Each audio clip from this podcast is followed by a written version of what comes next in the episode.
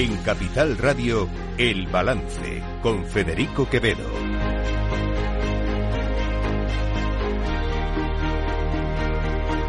Señoras y señores, buenas noches, bienvenidos este viernes 16 de febrero de 2024, son las 8, las 7 en las Islas Canarias, escuchan la sintonía de Capital Radio, les invito a que nos acompañen desde ahora hasta las 10 de la noche en este balance de viernes. Ya saben, como siempre, los viernes tenemos un programa un poquito más especial, un poquito distinto. Les invito a que nos acompañen porque además hoy tenemos sorpresas muy agradables eh, a lo largo de estas próximas eh, dos horas. En, muy poco tiempo, son las 8, a las 12 de la noche termina la campaña electoral eh, en Galicia. Una campaña electoral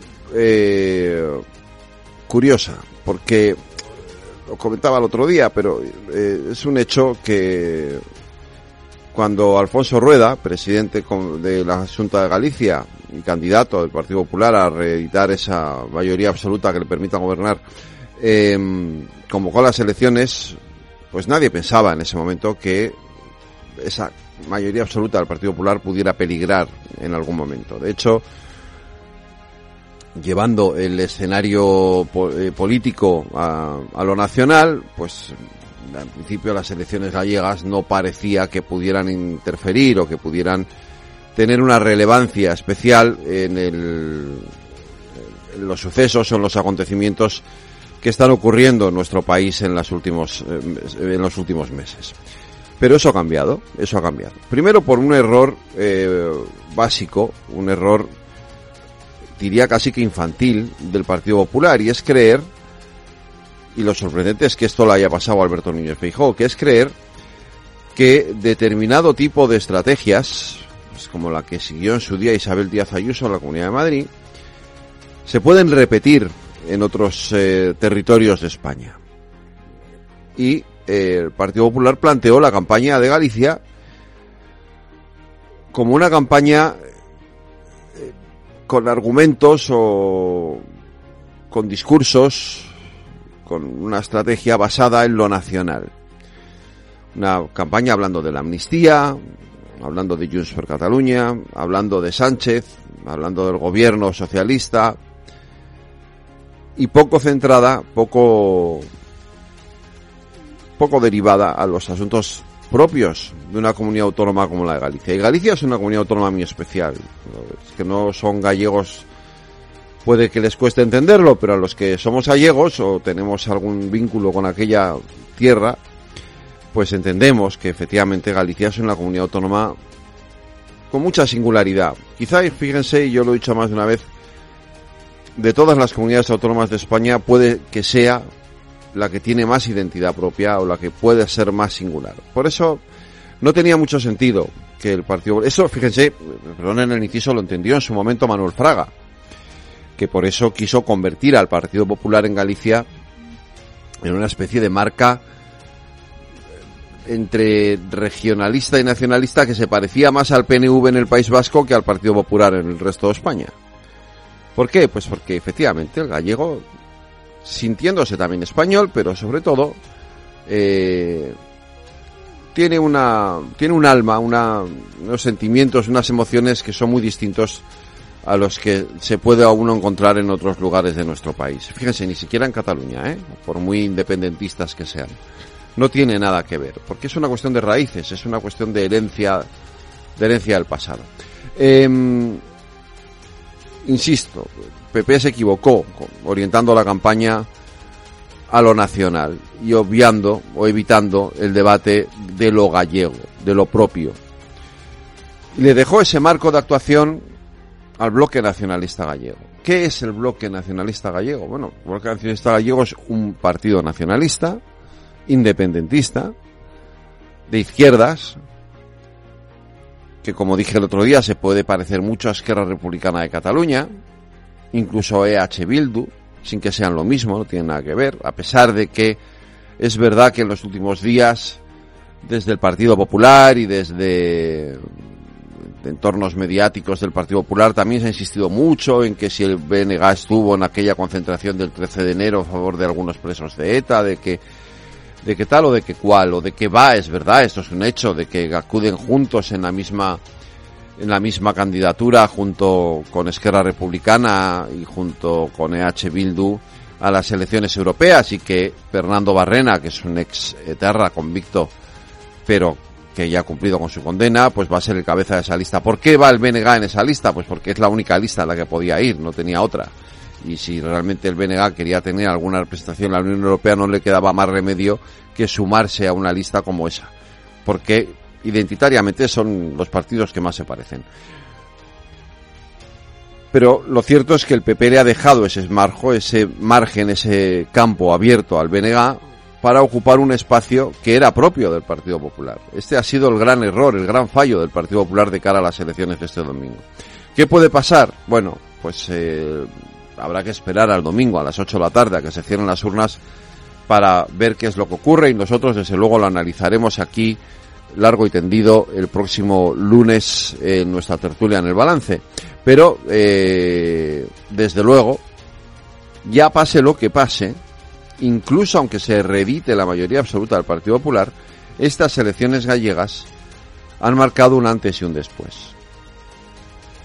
Si el PP reedita su mayoría absoluta, Feijó y el PP saldrán reforzados de esta convocatoria.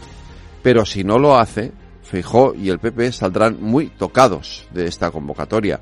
Y el PSOE y Sánchez, aunque pierda, porque va a hacerlo, va a perder muchos escaños en estas elecciones y muchos votos en estas elecciones, sin embargo, aplaudirá con las orejas porque si el PP no saca esa mayoría absoluta, podrá gobernar en coalición con el BNG en Galicia. Y esto es una cuestión importante porque por decirlo de alguna forma, el Partido Socialista ha renunciado a su esencia. Hace ya mucho que pasó esto, por otro lado, no es nada nuevo. Pero ha renunciado. Ha renunciado a sus valores, a sus principios, a su esencia.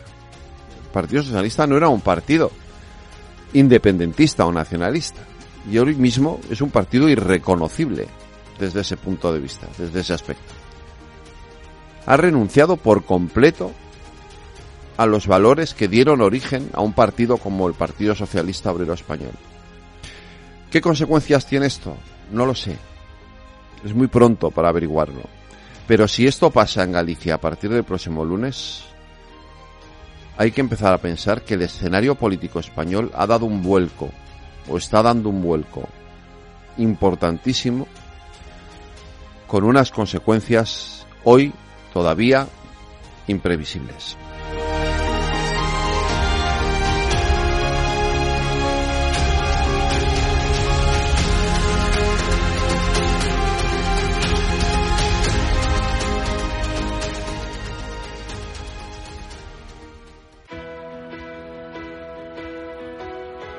Las noticias de El Balance con Federico Quevedo, Aida Esquirej y Lorena Ruiz. Pues vamos allá con los titulares de esta jornada. El líder opositor ruso Alexei Navalny ha fallecido en prisión tras sufrir un desvanecimiento en su paseo diario, según han informado las autoridades penitenciarias. Su familia denuncia que no han recibido ningún tipo de confirmación de la muerte. Tanto la oposición rusa como los jefes de Estado y gobierno extranjeros han culpado directamente a Putin de la muerte de Navalny que ya sobrevivió a un envenenamiento en 2020 y que finalmente ha fallecido en prisión a sus 47 años. También se ha pronunciado sobre la muerte de Navalny el presidente del gobierno Pedro Sánchez, que ha mostrado su conmoción por un opositor que dice estaba injustamente encarcelado por el régimen de Vladimir Putin por defender la democracia rusa. Mientras tanto, el ministro de Exteriores, José Manuel Álvarez, ha exigido al Kremlin una aclaración sobre las circunstancias en las que se ha producido el fallecimiento del líder opositor. Hoy termina la campaña gallega con todos los líderes nacionales viajando a Galicia para acompañar a sus candidatos. El presidente de la Junta, Alfonso Rueda, está convencido de que su partido obtendrá un buen resultado en las elecciones y acusa a la izquierda de querer embarrar la campaña. Agentes de policía y guardias civiles se han manifestado frente a las delegaciones y subdelegaciones del gobierno en varias ciudades españolas. Lo hacen para exigir más medios y el reconocimiento de profesión de riesgo a estos agentes. Además, han pedido la dimisión o el cese del ministro del Interior, Fernando Grande Marlasca, por su gestión en las aguas del estrecho. PP y Vox han acudido a las las concentraciones y han hecho suyas las demandas de los agentes. El ministro de Transportes, Oscar Puente, ha pedido aprobar la ley de amnistía para ahorrar trabajo a la justicia y evitar así procedimientos judiciales que terminen en indultos. Asegura que no tiene sentido hacer un proceso judicial para acabar indultando, por lo que dice la ley es la solución más necesaria y útil. Y en los mercados, El IBEX 35 se desmarca del resto de bolsas europeas y cierra la semana en rojo, cediendo un 0,41% en los 9.886 puntos. Dentro del selectivo, el mejor título ha sido Fluidra, gracias a un consejo de Berenberg. Los peores Solaria y Endesa. Los inversores miran ya la próxima semana cuando se conocerán las cuentas de Telefónica, Iberdrola y Repsol. Y como siempre, Lorena Ruiz, terminamos en Latinoamérica. En Venezuela, porque el gobierno ha suspendido las actividades de la Oficina Técnica de Asesoría del Alto Comisionado de Naciones Unidas para los Derechos Humanos en el país. Además, en los próximos 30 días harán una revisión integral de los dos términos de cooperación técnica descritos en la Carta de Entendimiento firmada con dicha oficina.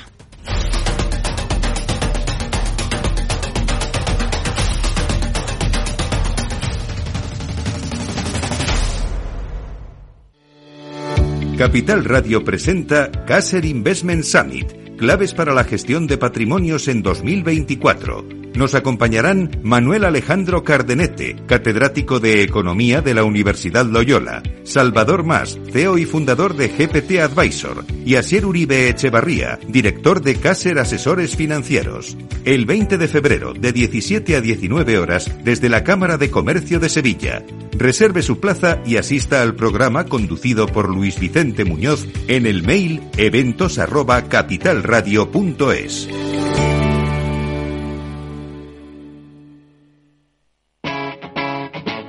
Capital Radio.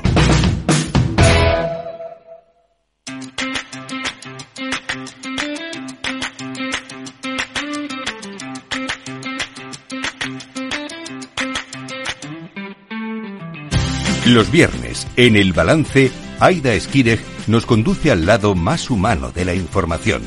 La actualidad con otro enfoque en nuestro cajón desastre. Aida Esquireg, buenas noches. Buenas noches. Nos estrenamos en este nuevo cajón desastre. Nos Contigo. No sé ser más desastre o no. Bueno, es un cajón desastre, ¿no? Y además hoy lo hacemos por todo lo alto, con una entrevista súper top. Sí. ¿eh? Para este estreno tuyo. Yo creo que si buscas polifacética, mujer polifacética en el diccionario, sale su nombre. Claro que sí, efectivamente. Pues les vamos a decir que se queden con nosotros porque vamos a hacer que merezca la pena. ¿Verdad, Beatriz Rico? Hola, sí. Oye, ¿Qué tal, Beatriz? Pues con una presentación tan bonita, tan bonita, que quiero venir todos los días. Te da tiempo a hacer todo, actriz, escritora, cantante, tuitera, eh, bueno, cantante ya lo he dicho.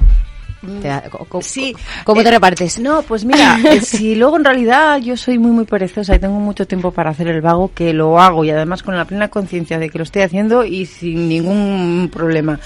Eh, lo que pasa es que la gente ve un poco Mm, lo que lo que está pues expuesto de cara a la galería entonces pues ve que hoy tienes una función en Santander que mañana que la tienes en Cádiz que de, repente sacas un libro que, que hoy estoy aquí con vosotros pero luego no ven todas las horas que yo estoy pues o bien en el gimnasio, que es donde yo me voy a, a, desahogar y de paso también es como mi psicólogo, y las horas que yo me paso en casa con mis gatos sin hacer nada.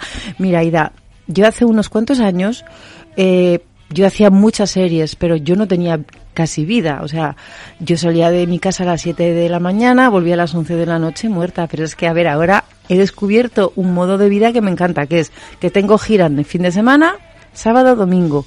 Y el resto de la semana realmente yo lo tengo para mí, o para escribir, o, o, para no hacer nada, o para darme un atracón de peris, o para ir a hacer la compra. De verdad, tengo una vida muy, muy normal y muy tranquila, a pesar de lo que, de lo que la gente piensa. O sea que no echas de menos la pantalla, ¿no?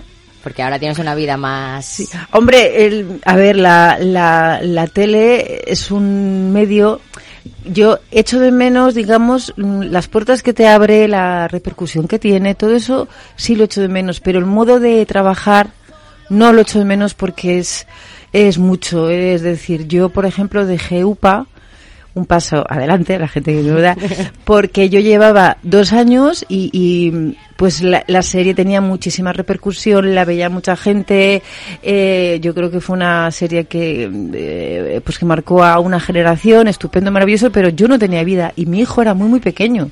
O sea, tú ten en cuenta que UPA se estaba, eh, siempre se estaba grabando en, en, en, dos platos diferentes. O sea, arriba teníamos, pues, digamos, lo que era la, la, entrada a la escuela, las habitaciones de los alumnos, tal, y en el otro plató de abajo estaban las clases, el hall de entrada, el exterior de no sé qué. Entonces, cuando tú terminabas en uno, es que, es que te ibas a otro. Claro, y, y, y cuando estás con el subidón y te encanta lo que haces, no, no eres consciente, pero cuando tienes un niño tan pequeño como yo tenía, cuando yo me iba de casa estaba dormidito y cuando volvía seguía. Otra vez digo, claro. digo, hijo, otra vez dormir. Entonces, ostras, cuando ya llevaba dos años dije, no quiero hacer la, la tercera temporada. Pero bueno, ¿por qué? ¿Qué pasa? Digo, no, si está todo bien compañeros. Otra eh, vida, lo que pasa es que tengo otras claro. prioridades y yo creo que la vida eh, eh, premia las decisiones valientes y las que son coherentes contigo. Ojo, no, no los kamikazes ni eso no, pero mm, a continuación pues tuve la suerte de que me llamó Garci para rodar con él Historia de un beso. Y fíjate, si yo hubiera estado eh, en, UPA, en, UPA, no lo hubiera podido hacer. Entonces, nunca se sabe. Y eso sí que me lo tomé como un premio. Digo, yo mmm, dejé la serie para mmm, estar en mi casa y diciendo, Dios mío, ¿está bien esto que he hecho o es una locura? Porque con esta profesión que es tan inestable, pues dejar una serie como es UPA, uff, pero mmm, mi hijo era mi hijo. Y mira por dónde, pues la decisión tuvo premio. ¿Y qué es para ti el éxito? Porque claro, hay quien puede pensar que en, en aquella época eh, tenías más éxito, ¿no? Hmm. Eh, pero igual para ti tienes más éxito ahora. Sí, porque mm, mira, es que eso es claro, es mm, cada uno lo mira diferente. claro, por eso, ¿qué es para ti? Mira, eh, a ver, el éxito mmm, tiene varios componentes. Para mí, eh, el principal es que puedas vivir de hacer lo que te gusta. Eso es el éxito y el, un, uno de los grandes privilegios que, que se pueden tener. Es decir, yo gano dinero haciendo, o sea, que, es que yo hay veces que estoy en el escenario y digo, pero que me están pagando por esto, es que no me lo puedo creer. Segundo, para mí ahora el éxito es poder eh, escribir mis propios textos es decir, no recitar el texto de otro, que también ahora ya te cuento que sí. vamos a empezar en breve unos, eh, unos ensayos de una función de, de, Carlos Overa, que es maravillosa, tal, vale. Pero para mí, la libertad de yo poder escribir mis propios monólogos, que ya voy por el tercero, Pepa, no me des tormento, y saber que lleno teatros con ellos, con lo que me ha costado a mí convencer a la gente de sí, soy mujer, pero os puedo hacer reír, entrad, entrad. Que el pobre Gabino Diego, que fue el que me empujó, ¿no? Un poco a, hacer monólogos, porque siempre me decía, vea, esas cosas que tú me cuentas a mí en el camerino, quiero que las subas a un escenario y se las cuentes al público como me las cuentas a mí. Y a mí me daba mucha vergüenza, no sabía por dónde comenzar. Luego llegó la famosa crisis, se me fue la vergüenza al carajo, ¿sabes? Y desde entonces, pues ya van tres y para mí el éxito es con un texto mío, que no me puedo creer que lo he escrito yo, pues poder llenar un teatro y el éxito es eh, poder vivir de lo que yo quiero, pero también tener tiempo para mí, porque es que ahora tengo tiempo para hacer deporte, para ir a pasear, para ir a comprarme el maquillaje que, que lleva puesto Aida, que nada más verla digo, dime el número porque lo estoy buscando y no sé cuál es. Pues ahora tengo tiempo para esas cosas.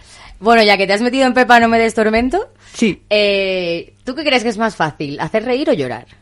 Porque hacer reír es, es complicado, que, ¿eh? No, pues yo aquí voy a ¿Sí? mmm, voy a decir, to, o sea, os voy a contar una historia que no tiene nada, nada que ver con lo que te cuenta la gente. A ver, la gente siempre dice, es muy difícil hacer reír. Y yo digo, mira, en mi experiencia, no. Es decir, cuando la gente paga una entrada y se sienta en el teatro, están con unas ganas de reírse, sí. con unas ganas de reírse que tú se lo ves en la cara y en cuanto entras en el escenario dices, hola, buenas noches, ya están ya que se parten de la risa. No es, no es cierto, la gente es súper agradecida y la gente quiere reírse, no ahora porque lo estemos pasando mejor, pero en general, todos en nuestra vida, pues te, tenemos nuestras luces, nuestras sombras, nuestras alegrías y nuestras tristezas, muchas. Y cuando termina la función, que es cuando pues eh, yo hago la, la firma de libros y, y me encanta porque es como un momento en el que puedo, pues, o sea, hablar con, hablar la, gente. con la gente. Claro, ellos me dicen cosas. Y para mí hay un momento muy especial que es esa señora que se me acerca y cuando me da un, un abrazo dice, muchas gracias porque yo necesitaba esto. O sea, yo ahí digo, esto es el éxito también. Digo, de verdad, yo he conseguido, o sea, cambiar, resetear a esta señora que hoy entro aquí en el teatro cargada de, mm, de mil problemas y sale como, pues la vida pesa menos. Mira, pues la vida no, pues hoy me he reído y parece que los problemas que ya no son tantos. Ostras, es que eso es muy grande. Además, de verdad. Bueno, eh, has venido a hablar de muchas cosas, pero has venido a hablar de tu libro también. También. Tú quédate conmigo, yo me encargo de que merezca la pena. Es el segundo. Sí, es el segundo. ¿Tiene algo que ver con el primero? Cuéntanos Sí. un poco. Bueno, de hecho, Porque eh, hay una frase al principio que es Claro, sí, sí. Yo durante, bueno, cuando estábamos en pleno confinamiento, que yo estaba, yo lo reconozco, no tengo ningún problema en, en en reconocer mis puntos débiles y tal. Yo caí pues una especie, no sé si de depresión, no sé, porque como no te diagnosticaban, porque no había médicos, pero bueno, el caso es que estuve dos, tres semanas en la cama llorando muy asustada, muy mal. Y mi marido siempre me dejaba eh, encima de la mesa del salón un boli y una libreta, porque yo soy de las antiguas, yo escribo mm, así es como que me fluyen mejor la- las ideas. Y a la tercera semana, pues ya un día dije, bueno, pues voy, voy, a bajar al salón, voy a ver qué pasa por la, casa. Y bajé y vi eso. Y no me digas por qué, me puse a escribir y eh, en contraposición con el estado de ánimo que yo tenía, que era muy malo, todo lo que me salía era risa y era comedia. Y ahí nació de mis a más sin pasar por Albacete. Todo risa, todo risa. ¿Y cómo lo cambias? Porque yo cuando era más joven me acuerdo que me desahogaba con una libretita escribiendo Sí. mi- mis cosas. Sí. Pero claro, era pues más bien triste, claro. Claro, pues es que no lo, no lo sé por qué, pues, pues quizás porque tengo yo la, la cosa de escribir monólogos Porque o porque yo necesitaba reírme también y el caso es que de repente mm, fue como si estuviera poseyera, o sea, eh, perdón, como si me poseyera el espíritu de, de, mm, no sé, de J.K. Rowling, bueno, que está viva, eh, está viva afortunadamente, y, y empecé a escribir y cuando me di cuenta llevaba eh, pues más de dos horas escribiendo eh, el, el boli estaba sin tinta y la mano estaba dormida. Y yo ya tenía una historia por delante, que es la historia de esta Miss Albacete tan especial, Rita, que se convierte, no sabe muy bien cómo, en Miss España y le pasan estas cosas. Y mm, yo el libro lo dejé pues abierto porque tenía muchas más cosas que contar Aida. Yo eh, a, la, a la protagonista yo la hice Miss porque si la llego a hacer actriz todo el mundo diría, ah, esto es que le ha pasado a ella. Claro, eso te iba a decir. Claro, ¿Qué hay de entonces, ah, pues hay, hay muchas cosas de mí. Lo que pasa que yo siempre digo, no las cuento mm, porque hay que mm, crear misterio. Mentira, no las cuento porque me da vergüenza, ¿sabes? bueno, y el libro yo lo dejé pues abierto porque me lo pasé tan bien escribiendo y em, de ahí vino tú quédate conmigo, yo me encargo de que merezca la pena. ¿Es la segunda parte de De Misa Más sin pasar por Albacete? Pues sí. ¿Se puede leer solo independientemente? Claro que sí, lo que pasa es que en cuanto lo leas te vas a comprar el primero, que es lo que le ha pasado a mucha gente. Y que tiene, mira, eh, es que tiene muchas cosas. Es que, mira, Ida, en, en nuestra profesión, claro, la gente piensa que es todo, pues, brilli brilli y alfombras rojas y todo guay, dinero, glamour. Mentira, nos pasan unas cosas súper cutres que luego cuando las contamos, pues nos reímos, pero en el momento en que las pasas, ostras, son, son muy, muy, muy duras. Mira, a ti sí que te lo voy a contar. Venga, cuéntame. Eh, en, en Tú quédate conmigo, yo me encargo de que merezca la pena. El capítulo que se, que, en el que sale Juan Luis Guerra, eso es real. Y me pasó a mí cuando yo presentaba el Festival de Benidorm. Hace muchos años en Telecinco. Y lo presenté y la anécdota, que no, pues voy a hacer spoiler, con Juan Luis Guerra, que la gente dice, no es posible, digo, te lo juro. Y está ahí y, y- y me pasó. Y luego hay una parte, tanto en este libro como en el primero, que es la parte de, del hospital. Yo eh, hago voluntariado en un hospital de la Comunidad de sí. Madrid. Voy todos los miércoles desde hace muchos años y estoy trabajando con personas mayores. Y mm, te juro que yo eh, todo lo que es- esas personas mayores eh, tan enfermas me enseñan pues acerca de la dignidad, de la aceptación, del sentido del humor, todas las cosas, las, las historias que me cuentan, que no tienen precio y todo lo que me dan. Yo, yo necesitaba contar aquí algo. Eh, De ellos, ¿no? Sí, en parte como un homenaje mm, a ellos y bueno, también un poco como eh, terapia para mí, porque lo que ellos me enseñan no tiene precio, pero a veces las, las cosas tan duras que vives, es decir, yo ahora tengo otra concepción de la vida y de la muerte completamente diferente, ¿no? Y me la han dado ellos. Y entonces, pues, eh, todo lo que pasa dentro de un hospital, eso es real también. Y luego de todo lo demás, pues hay cosas que, que, que me he inventado, cosas que me han contado, cosas que me han pasado, un poco de todo. El libro es un libro de humor, pero con mensaje. Yo siempre digo que, claro, cuando se ve la portada como tan femenina, con el donus y con la barra de labios y tal, pues parece que es literatura romántica. Digo, no, es literatura gamberra para reírte un rato. Ya está. Y luego, pues sí, también tiene un mensaje acerca de los mayores y de la soledad, ¿no? Que yo digo, es muy triste, pero cuando vamos cumpliendo años, es como que... Cada vez más, ¿eh? Es como que sí, perdemos valor como, como un coche que sale del concesionario en el momento en el que sale y es que para mí es que es al revés porque yo escucho a esas personas mayores y yo digo hay que escucharles. Tenga o sea estés o no estés de, de acuerdo con ellos porque son fuente de sabiduría y la memoria de nuestra sociedad. Mm. y porque se merecen tener un hombro en el que llorar Bueno, mm, has dicho que también hay reflexión en el libro. Te iba a preguntar si es Beatriz Rico sensiblona, pero creo, creo que un poco sí, ¿no? Que has demostrado. Sí, soy. ya, Yo siempre le echo la culpa a que soy Piscis, ¿sabes? Pero luego, en, en realidad, yo creo que tengo un desequilibrio ahí, no sé. Sí, soy, soy muy dada a los cambios en el estado de ánimo. Claro, es que como soy Piscis, soy muy llorona, pero no me da vergüenza. O sea, llorar es una felicidad, yo me desahogo mucho. Y sí, soy, o sea, a veces siento que estoy como en, es que es un rollo ser tan sensible porque hay veces que siento que estoy como en conexión con cada pequeño punto de dolor que hay en el mundo. Bueno, con el tema, claro, las imágenes que nos ponen en redes y en los informativos, por ejemplo, de lo que está pasando en Gaza, esos niños Mm. amputados y tal, pues yo lo reconozco, yo tuve que ir a mi doctora a decir no puedo más y dame algo porque no puedo hacer una vida normal, tengo esas imágenes aquí. Y, y bueno, claro, eh, pues dijo antes que nada, intenta no verlas y luego pues te voy a dar algo para que puedas dormir bien porque si no duermo el cuerpo es un horror, ¿no? Sí. Hay una frase en el libro que me ha gustado porque me ha gustado mucho. Es hacia esa luz interna que todos tenemos, bueno, algunos más que otros, hacia donde debemos girar la vista para no perdernos en este mundo de inmediatez y superficialidad en que vivimos, este mundo de apariencias y egoísmo, porque sí, estamos en un mundo de mentirosos, trepas y cosas ricas que engordan. En fin, un mundo de mierda. me encanta. ¿Hay más gente buena o mala en este mundo? ¿Tú qué crees? Yo creo que hay... Yo no sé si se puede decir tacos o no, no. Sutilmente. Ah, sutilmente, no. Bueno, mm, hay mucho cabrito suelto. Mira, yo creo, quiero creer y quiero Ya. tener fe en la, en la humanidad de que hay más gente buena que mala. Lo que pasa que luego la gente se va haciendo con el tiempo más egoísta porque también han sufrido pues eh, traiciones y les han hecho cosas que les han hecho daño y se van haciendo más suyos.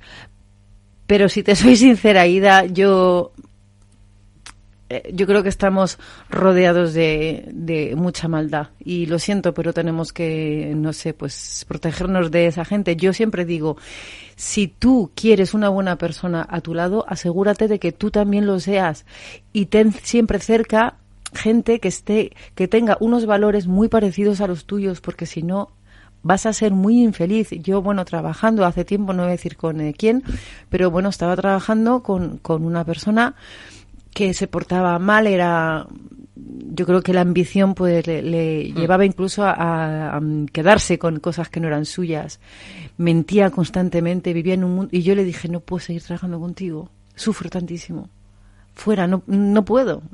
Pero qué dices, digo, te estoy diciendo lo que está, digo que es que es que creo que no eres buena persona y lo, o sea yo no yo no puedo eh, estar cerca de alguien que siempre esté arrimando el asco a su sardina siempre digo. En el momento en que todos arrimemos un poquito un poquito so- solo el asco a la sardina del prójimo ya verás tú cómo el mundo será mejor. Pero Aida soy muy soy soy muy pesimista Yo un poco también, por eso te preguntaba. te me lo, he gustado vis- esa frase. te lo he visto en la cara o sea, te quiero decir Bueno, y ahora ya que hablas de pero tú eres muy joven para pensar eso pero bueno Alguno me he encontrado ya. Ya, pero ya, claro, claro, Está ya. la vida llena de... Está la de cabrito. que no queremos decir la bueno, palabra. ya que hablamos de gente mala, de maldad y demás, también eres muy activa en redes sociales. Ahí Sí. también te has encontrado con... Bueno, ahí hay mucha maldad.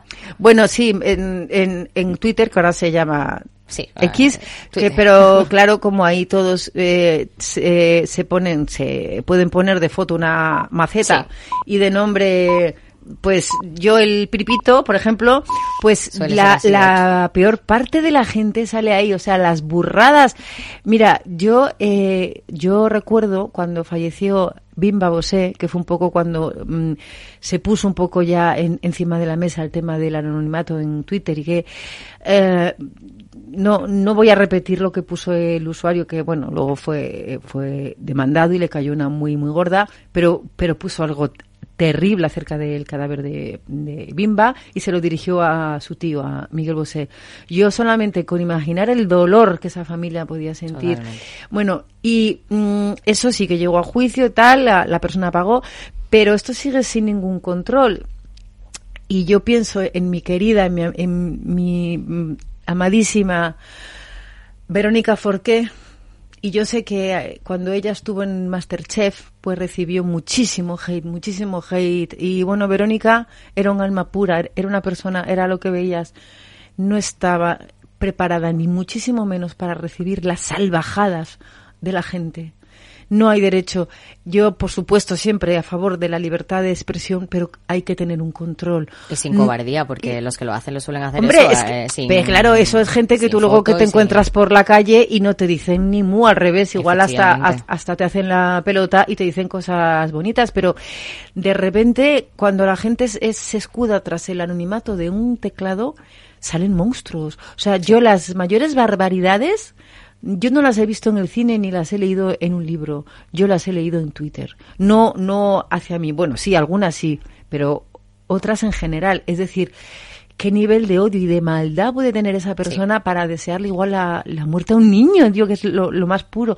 Bueno, pues existe. Y yo sigo insistiendo en que ojalá eh, sí hubiera una regulación, porque yo no sé, además tengo la sensación, desde que Elon Musk está ahí, ya puedes tú denunciar eh, eh, tweets salvajes, que tal, que no quitan nada y da igual, sí. Yo ahí sí que abogo por una regulación porque hay cosas que no se pueden consentir. ¿Y tú los ataques personales hacia ti los llevas bien? O... Sí, ahora ya sí, sí. Bueno, ahora ya me da igual. Eh, ah, no al principio. una época que no, ¿no? No, al principio lloraba y me ponía fatal. Ahora, cuando me dicen de todo, digo, digo, ah, que este es un tro- es, es por un tema político que, que le- porque luego cuando, cuando entras en los eh, perfiles suelen ser siempre tú ya lo ves, o sea, mm, personas muy, muy fanáticas de una ideología política en concreto y van a muerte con lo, con lo que sea por eso, ¿no? Eh, y entonces tú ya dices, ah, bueno, que no es que yo sea una actriz de, de mierda o que sea una no sé qué, Es que, que este señor está, claro, está de fe- y luego pues entras y ves que muchos tienen, es como la misma persona con varias cuentas porque cometen las mismas faltas de ortografía, o sea, encima lo hacen mal porque si por lo menos fueran listos, pero no, pues les pillas. Y mm, a las personas que somos conocidas, casi siempre, si tú entras un poquito, como, ya te, como ya te, como ya te, ya me te digo, tengo tiempo libre, puedo entrar, puedo verlo, y entonces ya veo que soy yo y o- otras 20 compañeras que le han dicho ya lo mismo. Entonces tú dices, ¿cómo me va a afectar una persona que no conozco, que es un fanático, que está tarado, que escribe con faltas de ortografía y que se dedica a esto? Pues hombre, pues no, no me afecta. Pues mejor.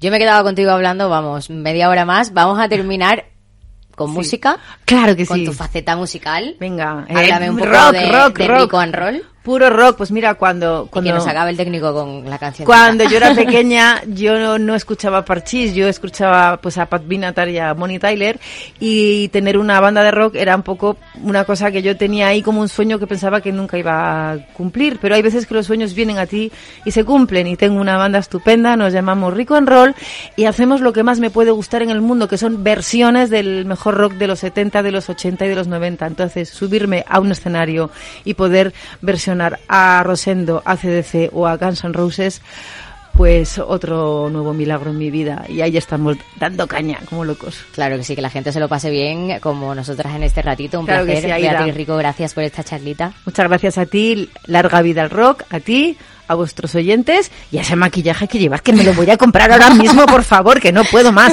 y a Capital Radio, hombre. Y a Capital Radio, por eso a vuestros oyentes. Muchísimas gracias por, pues por eh, contar conmigo y por dejarme charlar un poquito con vosotros. A ti, adiós. Todo lo que no cumplí, niña, niña, abro un infierno frente a mí.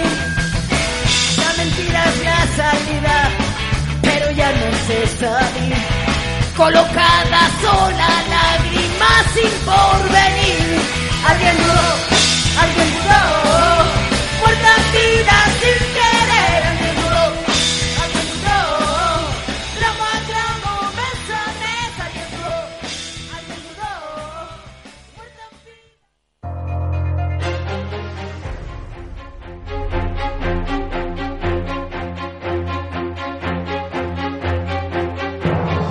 Cada viernes, Aida Esquireg y Lorena Ruiz nos acercan lo más destacado de la semana económica en el balance de la economía.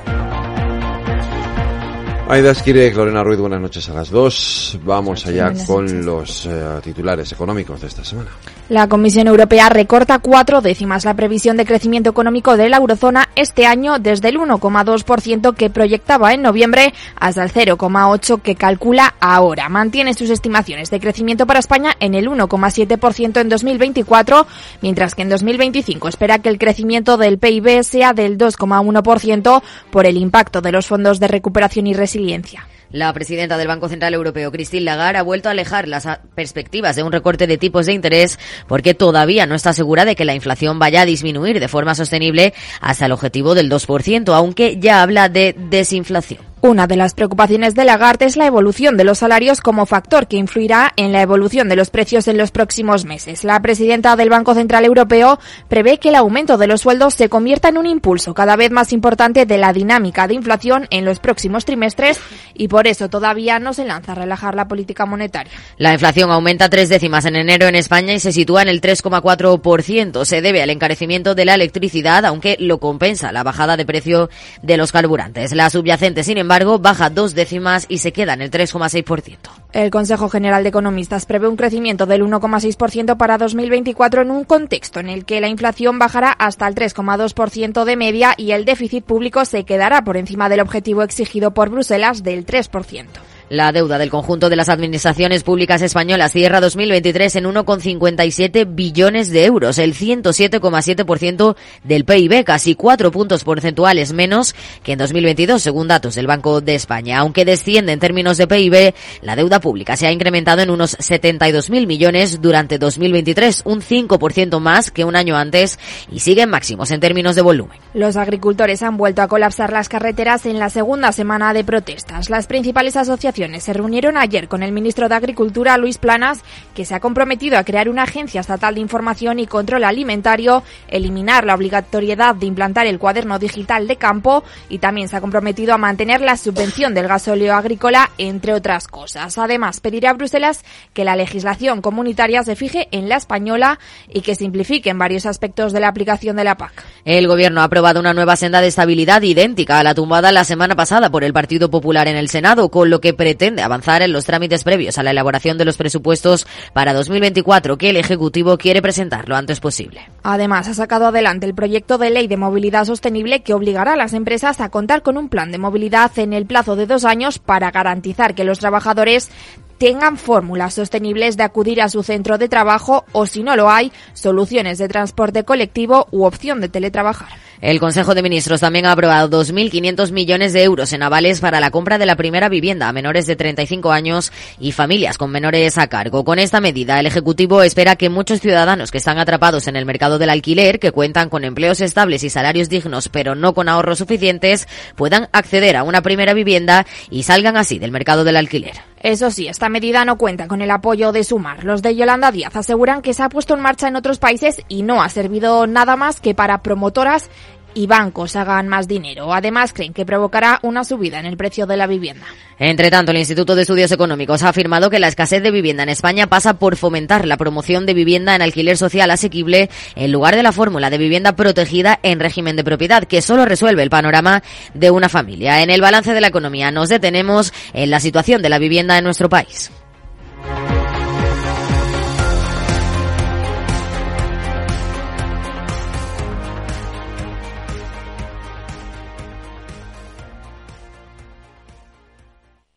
Esta semana eh, se ha lanzado un nuevo estudio eh, junto a la Universidad Pompeu Fabra, lo ha lanzado Tecnocasa sobre el mercado de la vivienda que compara la compra de vivienda con hipoteca y con la renta de alquiler en España. Hoy tenemos aquí a Lázaro Cubero, director de análisis del grupo Tecnocasa. ¿Qué tal? Muy buenas tardes.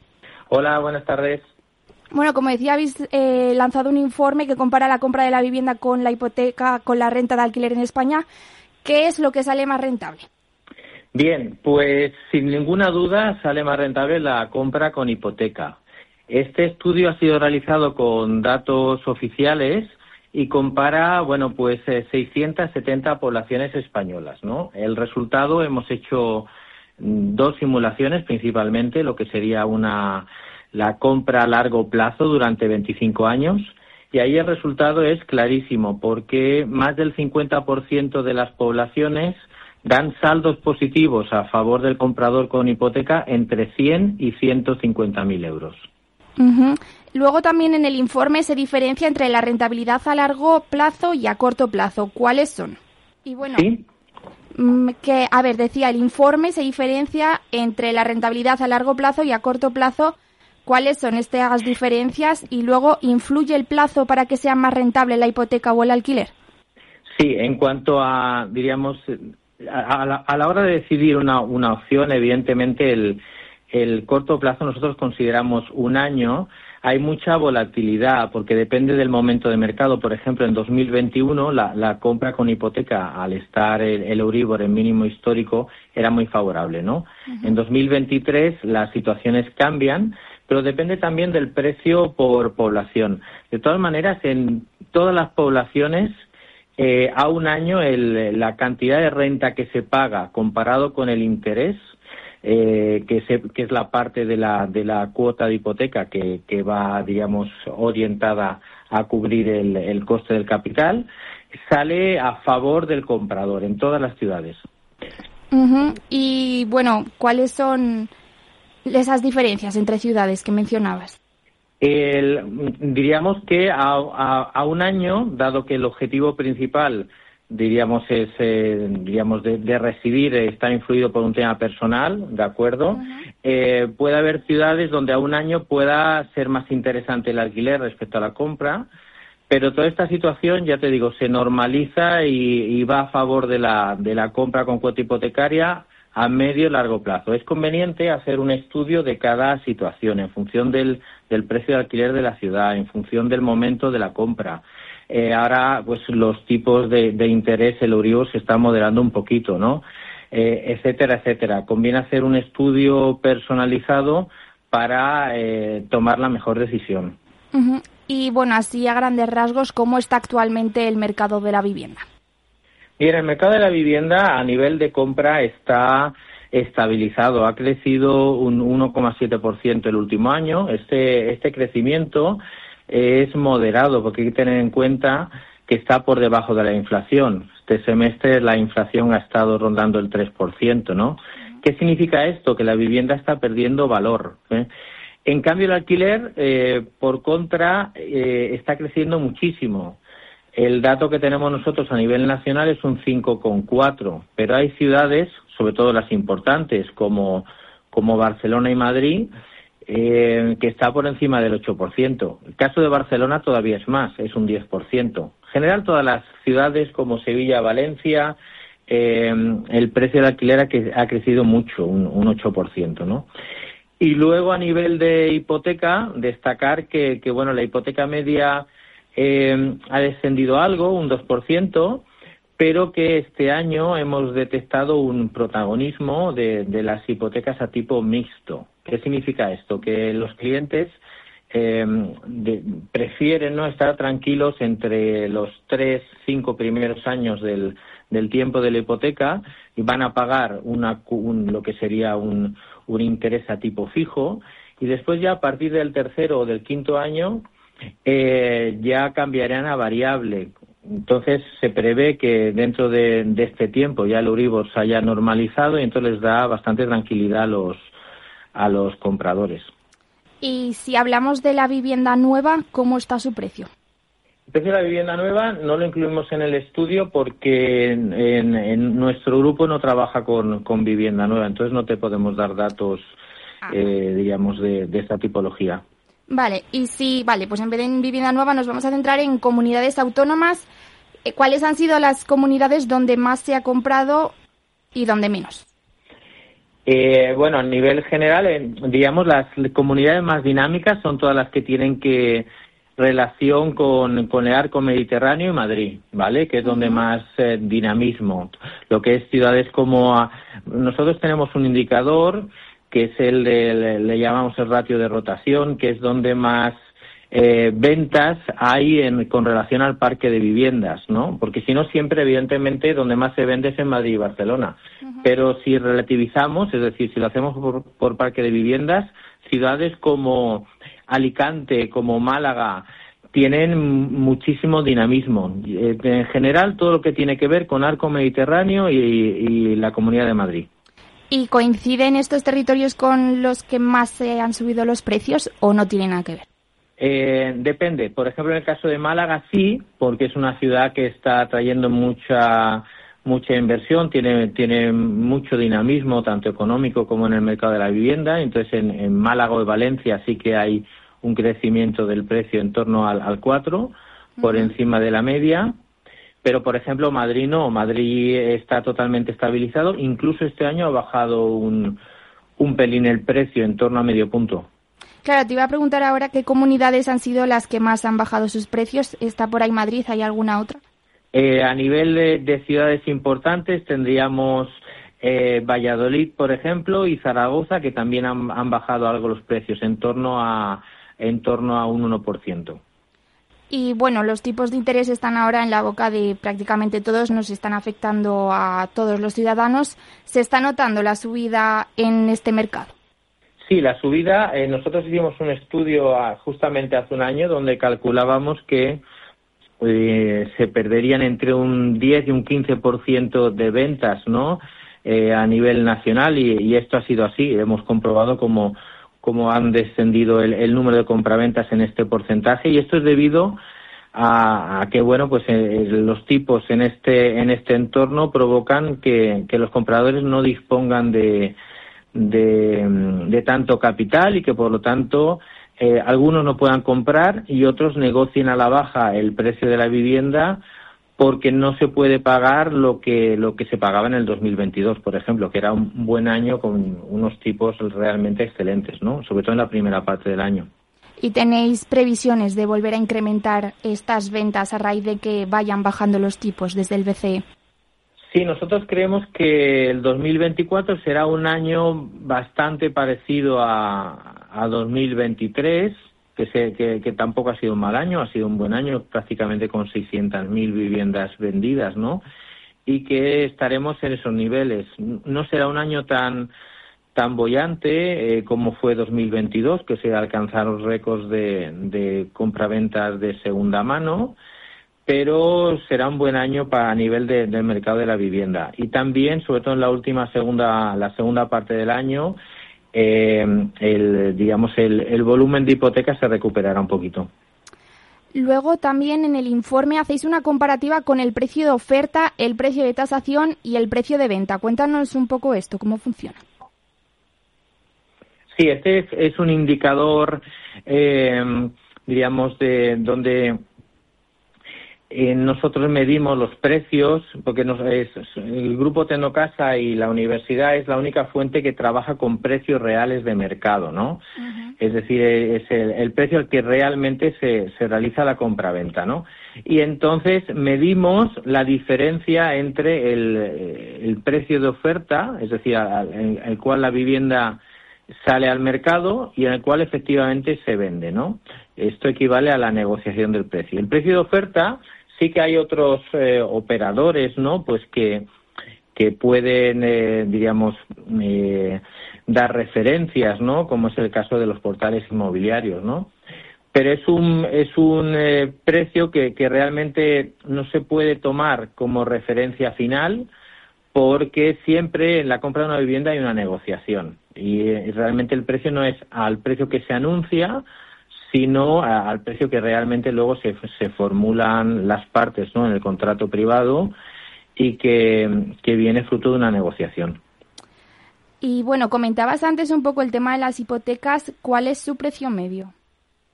El precio medio de la hipoteca a nivel nacional estaría entre los 118.000 euros aproximadamente. Habría bajado en torno a un 2% respecto al año pasado. Hay ciudades, evidentemente, como, eh, Barcelona, que está rondando la, hipoteca media sobre los 150.000, o el caso de Madrid sobre los 125.000. Y luego tenemos ciudades, evidentemente, con, hipotecas medias más económicas, como es el caso de Zaragoza, sobre los 87.000 euros, o la ciudad de, la, de Valencia también sobre ese importe. Y bueno, sobre los indicadores de riesgo, ¿ha habido relajación en las condiciones? No, en absoluto. Los indicadores de riesgo desde hace desde la salida de la crisis y en el momento que se tomaron las medidas están bastante bastante controlados y mantienen dentro de los parámetros estándar. El, valor de medio de tasación, por ejemplo, pues no ha, no, no, no se incrementa de, de manera significativa, ¿no? Como ocurrió en, digamos, en, en, en el 2000, del periodo del 2004, ¿no? Al 2006. el, el loan to value, el ratio préstamo a valor, pues está en torno al 70%, que es un buen indicador. Los, las hipotecas se realizan sobre todo a personas que están con contrato indefinido, en más de un 80%, y la ratio eh, de la cuota mensual de que se paga de hipoteca respecto a los ingresos está en torno al 32%, que normalmente lo aconsejable es que esté entre el 30 y el 35. Y con plazos de hipoteca medios de 28 años, recordemos que en la anterior crisis se disparaban incluso por encima de los 35, podemos decir que, estos indicadores de riesgo están bastante controlados y, se mantienen en parámetros estándar. Eso es positivo. Esta semana el Consejo de Ministros ha aprobado una línea de avales de 2.500 millones de euros a través del ICO para facilitar a jóvenes y familias con menores a cargo el acceso a la compra de la primera vivienda. ¿Soluciona esta medida el acceso a la vivienda? Esta medida, eh, en comparación, por ejemplo, con la con la ley de vivienda, ¿no? que ya estamos notando sus efectos en cuanto a, reducción drástica de la oferta, eh, nosotros consideramos que, es una, una medida que va, puede contribuir realmente a, a ser una mejora, sobre todo para personas pues que, que con esa ayuda, con ese acceso ¿no? a, a cubrir la, ese 20% extra, puedan cambiar el modelo y acceder a, a una compra y evitarse unos, unos gastos eh, importantes realmente a lo largo de, del tiempo que dura la hipoteca, esos 25 o 30 años. O sea que va a ser una buena medida.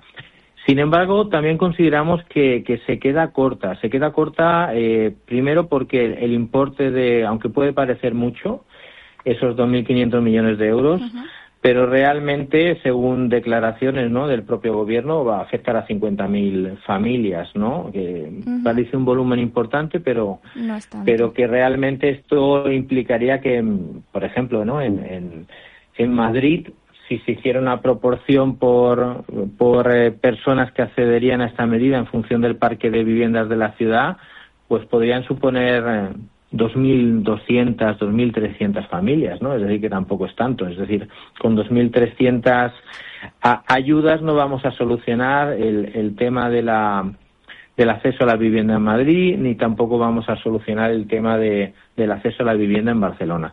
Y además, eh, pensando también en los límites de retributivos que tienen las personas, esto va a provocar que haya ciudades, sobre todo aquellas que tienen el precio más caro, donde estas medidas pues seguramente no, no sean efectivas. ¿Por qué? Pues porque no va a permitir pues que, que las personas jóvenes con este nivel de ingresos puedan acceder al precio de las viviendas que tienen en estas grandes capitales. Claro, y podría ser posible que esta medida incrementara el precio de la vivienda, porque claro, subiría la oferta, pero la demanda se queda estable. Perdón, al revés, sube la demanda y la oferta se queda estable. Sí, creemos que no, porque es una medida limitada, porque no va a tener impacto en las grandes ciudades, que es el que la que tiene el mayor volumen de demanda, precisamente porque los, los propios requisitos está está diseñado el, las medidas para que realmente, por ejemplo, no tengan efecto, ¿no? En las en, eh, en Madrid o en Barcelona, ¿no? Entonces, y tampoco es, va a ser un excesivo volumen, ¿no? Supone ni siquiera un 10% de las de las ventas que, que se realizan en un año, ¿no? Entonces, no creemos que tenga que tenga efecto de incremento de precios. Ya, bueno, hablabas de la ley de vivienda, alertasteis ya en su momento que esto iba a reducir mucho la oferta. Cuéntame esas consecuencias que has dicho que ya se están viendo. Sí, nosotros hemos detectado una reducción de la oferta del alquiler en torno a, al 56% en, a nivel nacional desde el 2021. Esto es un, una disminución muy importante, pero sobre todo eh, se nota en las grandes ciudades. En, en Madrid y Barcelona eh, la reducción es del 70%. Esto significa que pues que, que realmente hoy lo difícil no no es tanto encontrar una vivienda a precio no que, que lo es lo difícil es encontrar una vivienda de alquiler en Barcelona o en Madrid o en, o en ciertas ciudades Luego, bueno, el gobierno también ha dicho que, bueno, va un poco también ligado con la ley de vivienda, que van a controlar el precio de los alquileres en las zonas tensionadas y también que van a invertir en el mercado del alquiler turístico. Esto, estas medidas pueden ayudar a quienes quieran arrendar una casa.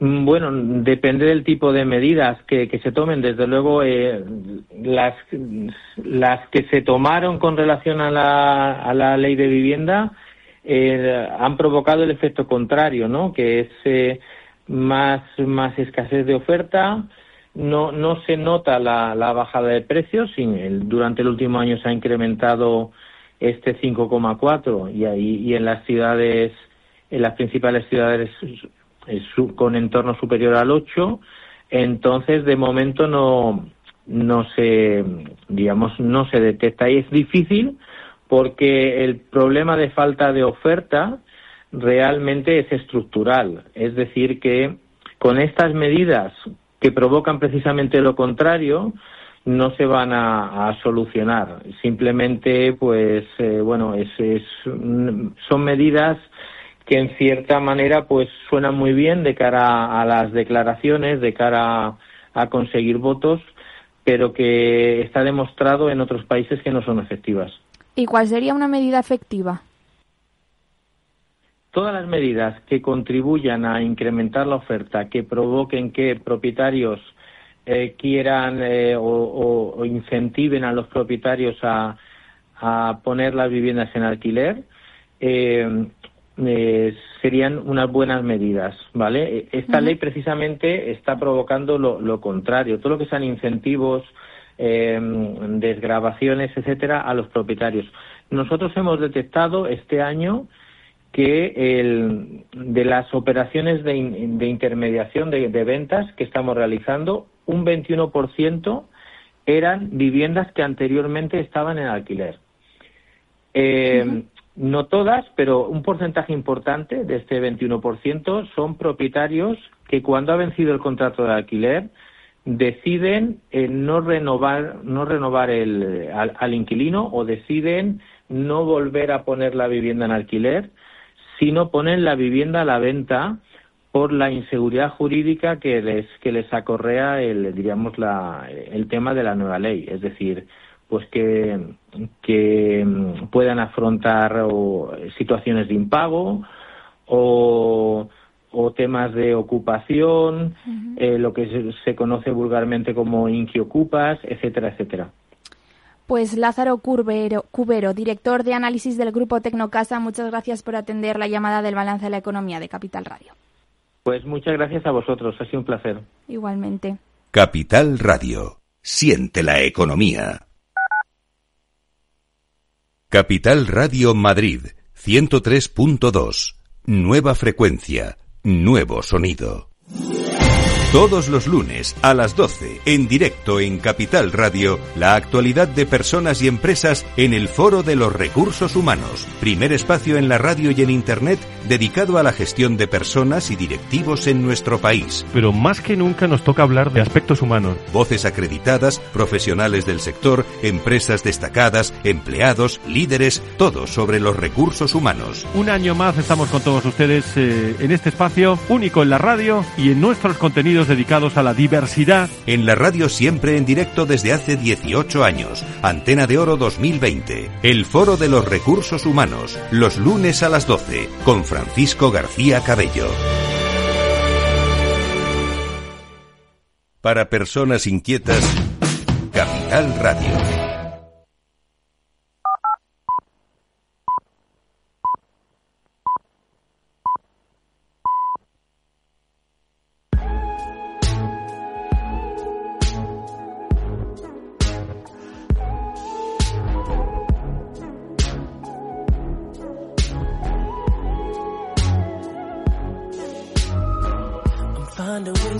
Articulate the feeling I'm going through.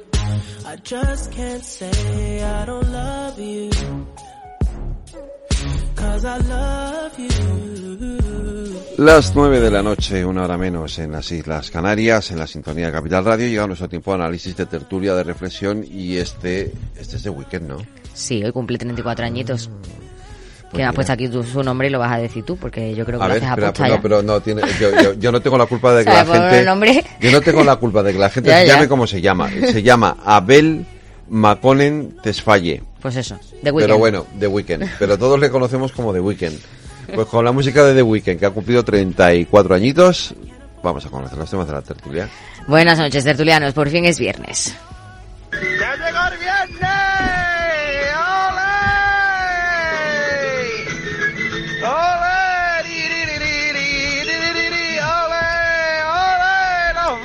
No es un viernes cualquiera, estamos en el sprint final de la campaña electoral de Galicia. Hubo debate, eso sí, sin la presencia de Rueda. Fue muy calmado, Pontón y Basteiro. Parecían más amigos que rivales, centrando sus críticas únicamente en la gestión del Partido Popular. Ambos llamaron a los votantes a hacer historia el próximo domingo para darle un cambio a Galicia. Un gobierno no es bueno o malo en función del número de partidos que lo integran. Y la mejor muestra es el gobierno monopartito del candidato ausente, que nos está dejando una Galicia peor en la inmensa, de los ma- en la inmensa mayoría de los indicadores que podemos analizar. Creo además que quien decide los pactos es la ciudadanía. Si nos preguntan esto hace un mes, nadie daría por hecho que se iba a producir un cambio aquí en Galicia. Un mes después el cambio está ahí, ya casi se ve, se toca, se puede palpar. Y mientras desde el Partido Popular acusan al PSOE de ir de la mano del BNG para que los nacionalistas gobiernen. Cree Feijóo que a los socialistas no les importa el mal resultado que van a tener, sino que prefieren que el PP no gobierne. A Sánchez le da igual el pésimo resultado que va a sacar el Partido Socialista en Galicia. Lo único que le interesa es que el Partido Popular de Galicia no pueda gobernar. El presidente del gobierno no le importa su partido, lo único que le importa es que el partido de la oposición que le ha ganado las elecciones no pueda gobernar en Galicia porque le falte un escaño para gobernar. Una campaña que se ha visto eclipsada por las declaraciones de Feijó sobre Puigdemont. Rueda acusa a la izquierda de embarrar la campaña con el giro del PP sobre la amnistía y el indulto al expresidente catalán, mientras que desde el PSOE aprovechan este asunto para tratar de arrebatar la mayoría absoluta a los populares. ¿Qué dijo Feijó en Lugo, en el restaurante España con 16 periodistas? Que Pedro Sánchez tiene razón, que hay que hacer una política de reconciliación, reconciliación, considerar indultos, amnistía y que Puigdemont no es terrorista. ¿Será alguien de, ¿Era alguien del PSOE disfrazado? Porque como estamos en carnaval, no, no, parece que no. Yo desde luego, si hubiera organizado lo que hubiera organizado, lo que han dicho del gobierno, del Partido Socialista, de Pedro Sánchez, de lo que suponía, de la traición, lo que han excitado a los poderes del Estado, lo que han excitado a los poderes del Estado, para luego decir entre bambalinas, bueno, yo creo que hay que reconciliar, hay que indultar, lo mínimo irse de confesión. Los líderes de los partidos nacionales se trasladan a la región para acompañar a sus candidatos en el cierre de campaña. ¿Y qué dicen las encuestas? La mayoría mantienen la mayoría absoluta de Alfonso Rueda, aunque eso sí, por la mínima, con un estrecho margen de 38 o 39 escaños. Sin embargo, el CIS y el barómetro de 40 dB para el Grupo Prisa rebajan las expectativas a los 34. Coinciden todos en la senda alcista del Benega, que se espera que tenga unos resultados históricos con entre 21 y 26 escaños. Una subida que perjudica al PSOE, que lograría entre 11 y 14 diputados. Eso en Galicia. Entre tanto, policías y guardias civiles han exigido en toda España que se les reconozca profesión de riesgo. Concentraciones que se han convocado frente a las delegaciones y subdelegaciones del gobierno justo cuando se cumple una semana del asesinato de dos agentes en aguas de Barbate. Unas movilizaciones que han apoyado partidos políticos como el PP. Por un lado, la equiparación salarial de los eh, policías y guardias civiles al resto de los, eh, de los cuerpos y fuerzas de seguridad y también esa declaración de una actividad de riesgo. No podemos entender cómo ayer el Partido Socialista no votó a favor de todo ello. Y por eso es por lo que el Partido Popular lo vuelve a respaldar y Vox que pide directamente la dimisión de Marlaska, al igual que los agentes que han participado en la concentración.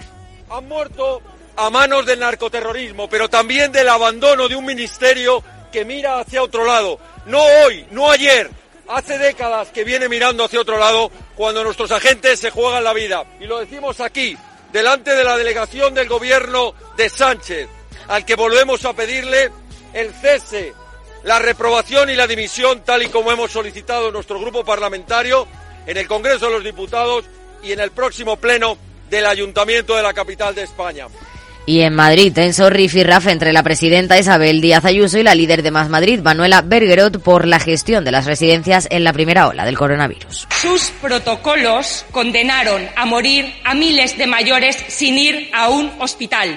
Murieron ahogados, sin medicación para el dolor.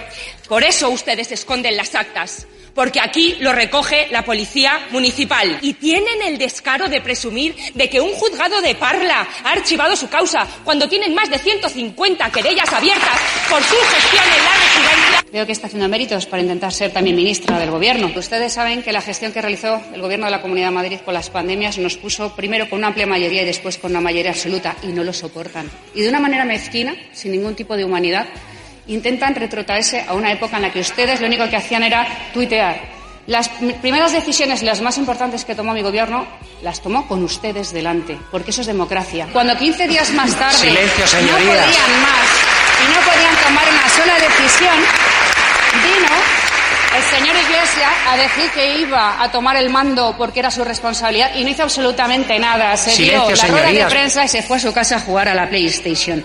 Y hablando de rifirrafes, el ministro de Agricultura, Luis Planas, no convence al sector del campo tras la reunión que mantuvo ayer y mantienen sus movilizaciones. Planas ofreció, entre otras medidas, la creación de una agencia para asegurar que los trabajadores del campo reciben precios justos por las cosechas, poner sobre la mesa de la Unión Europea mayores controles en las exportaciones y la flexibilización de la PAC. Las agrupaciones agrarias mayoritarias dicen que prefieren esperar a que estas medidas se materialicen. Así está el panorama. Hablamos el lunes de los resultados. Buen fin. ¡Viva el vino! Muchas gracias, Aida Lorena. Voy saludando ya a Isa Martínez Rivas. Buenas noches. Acércate al micrófono, eso es. Ignacio Bon Giovanni, buenas noches. ¿Qué tal? Buenas noches. Luis Tejedor, buenas noches. Buenas noches, Y familia. Adriana Ochoa, buenas noches. Muy buenas noches. Eh, os va a tocar hablar mucho de, de Galicia, pero eh, esto de mm, esto de Isabel Díaz Ayuso eh, fue un poco raro, ¿no? El- De, de esto que dijo ayer de mm, si no se, se hubiera muerto igual. Bueno, bueno, yo- yo creo que ahí la, la cuestión es que era una situación en general dura en toda España y las opciones que tenían los gobiernos nacionales, autonómicos y demás era la decisión de si viendo cómo iban a suceder las cosas, y esa- si es- nuestros mayores podían morir con dignidad o sin dignidad. Creo que la cifra eran 7.291 personas que, que murieron en, en las residencias de nuestros mayores aquí en la Comunidad de Madrid. Y evidentemente es, es un tema que al gobierno del Partido Popular y, y en especial Isabel Díaz Ayuso, pues se le va a hacer bola todo lo que queda de legislatura, ¿no? Porque si no tienes nada que esconder, eh, no tienes que esconder en, en, el comi- en la comisión de transparencia y demás ni las actas ni absolutamente nada, ¿no? Entonces, bueno, yo creo que es un tema serio importante y aparte porque fue una tragedia, la pandemia es una tragedia, lo fue y todo lo que sufrieron esas personas, familiares que no pudieron despedirse, personas mayores que se murieron solas y creo que es algo que pues debemos reflexionar y darle una vuelta, ¿no? Y, y hay que asumir responsabilidades. A ver, has empezado diciendo una palabra que la he cogido y me la ha quedado dentro, y es el tema de la dignidad. Mm, en una pandemia como la que vivimos, sin procedimientos que nadie conocía, que fueron mm, improvisando con un convencimiento científico técnico mm, ante la oscuridad y el ocultismo que también tenía el gobierno chino. O sea, que aquí cada uno decir, repercutimos. Eh, ante una falta de coordinación completa por parte del Estado, del gobierno central, que era el responsable ante una pandemia mundial de haberlo coordinado, que como bien hacían en la introducción, el señor Pablo Iglesias, bueno, en el audio, el señor Pablo Iglesias brilló por su ausencia y el vicepresidente del gobierno. Y, eh, y lo digo por, con conocimiento de causa, es decir, y lo hemos hablado en la, en la época de pandemia, eh, mi hijo médico, geriatra, urgencia, La Paz, plena pandemia. ¿Era mejor morir en tu cama de tu residencia o morir en un pasillo acumulado y amontonado de un hospital que estaba completamente saturado? Es un tema técnico, ¿eh? Segundo tema técnico era eh, la falta de respiradores, donde los médicos y no una orden escrita de la Consejería de Sanidad dice claramente que una persona que supera no sé qué edad, si hay un menor, uno de 50 frente a un señor de 80, se pone el respirador al de 50 es un tema, es un criterio médico. Y así muchas cosas. A mí lo que me parece más dramático, habiendo pasado cuatro años desde la pandemia, es que eh, Más Madrid, y aquí el, el Partido Socialista se mantiene un poco, yo creo que más prudente, porque también él tiene muchas cosas que, mucha responsabilidad, porque era en el fondo el Ejecutivo a nivel nacional. Más Madrid se empeña en hacer sangre y jugar con los sentimientos de esas 7.291 familias que perdieron a sus seres queridos eh, porque es muy típico de Más Madrid, o sea, o de la izquierda, jugar con el sentimentalismo y no con la frialdad del dato. Y es que el, gestor, por desgracia, no puede estar pensando en que tú acompañes a tu familiar a la de la camilla, que sería lo que todos querríamos. Pero ante esa abrumadora pandemia, eh, había que tomar decisiones duras. Yo creo que la Comunidad de Madrid las tomó en su momento. De hecho, una muestra objetiva es, por ejemplo, cómo se adelantó en el mes de enero a comprar 200 respiradores cuando todo el mundo negaba la existencia de la pandemia y gracias a eso se salvó mucha gente en la Comunidad de Madrid porque teníamos respiradores en los hospitales y en los centros. Y, pero evidentemente los más perjudicados son los más débiles, que son las personas mayores que además tenían patologías adquiridas por su edad o por su realidad, como podían ser diabetes, coronarias, etcétera, etcétera. Entonces, seguimos hablando de una responsabilidad política ante algo que no se podía dominar políticamente porque no se dominaba científicamente. Yo puedo exigir una responsabilidad política cuando hago una carretera, se ha contratado poner cuatro centímetros de asfalto, la carretera se cae y se descubre por una investigación técnica que hay dos centímetros de asfalto. Es decir, alguien se la ha llevado crudo porque ha- faltan dos centímetros de asfalto. Pero aquí no se negó nada de lo que teníamos al alcance de la mano y queremos seguir haciendo responsables a una clase política de algo que los responsables técnicos no sabían ni ellos mismos manejar. Entonces estamos haciendo demagogia con los sentimientos de las familias madrileñas. Yo creo que esa es eh, lo que le hace cabrearse, perdón por la palabra, a la presidenta del Gobierno de la Comunidad de Madrid, cuando además la realidad de que Madrid fue la puerta de la pandemia, porque somos el aeropuerto, el- todo lo que queramos poner a nivel técnico, supo ser probablemente muro de contención para que en el resto de España no creciese como, como podía haber crecido. Y perdonad, me pongo vehemente. Adriana y- Ignacio. Porque ya- yo he perdido familiares en esta situación. ¿eh? O sea, A ver, es que este tema ya está, Está quemado. bastante... Sí, eh, me, Sí, parece sí, importa- yo- yo- me parece importante y me parece importante que se discuta a nivel autonómico, ¿no? Porque estas son el tipo de cosas que hay que discutir a nivel autonómico y no otras, eh, como la eh, amnistía y demás.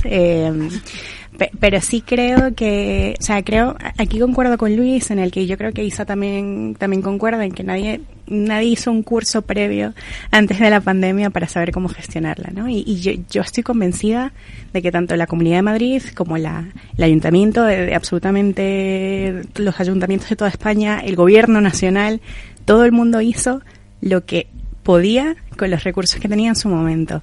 Muchos se equivocaron y muchos eh, lo lograron y los que a veces se equivocaron lo lograron en, otros- en- otros aspectos y los que lo lograron se equivocaron en otros aspectos. Por eso creo que eh, ir sobre la herida es, es, es un poco complejo, pero también creo que el Ayuso y la Comunidad de Madrid tendría que asumir con un poco más de humildad eh, que hizo lo que lo que pudo con lo que tenía y, y no ir de frente siempre con que eh, ellos lo hicieron perfecto. ¿sabes? O sea, yo, yo creo que uno tiene que subir su gestión como yo me pude haber equivocado o yo, yo hice lo que podía con lo que tenía y ya está.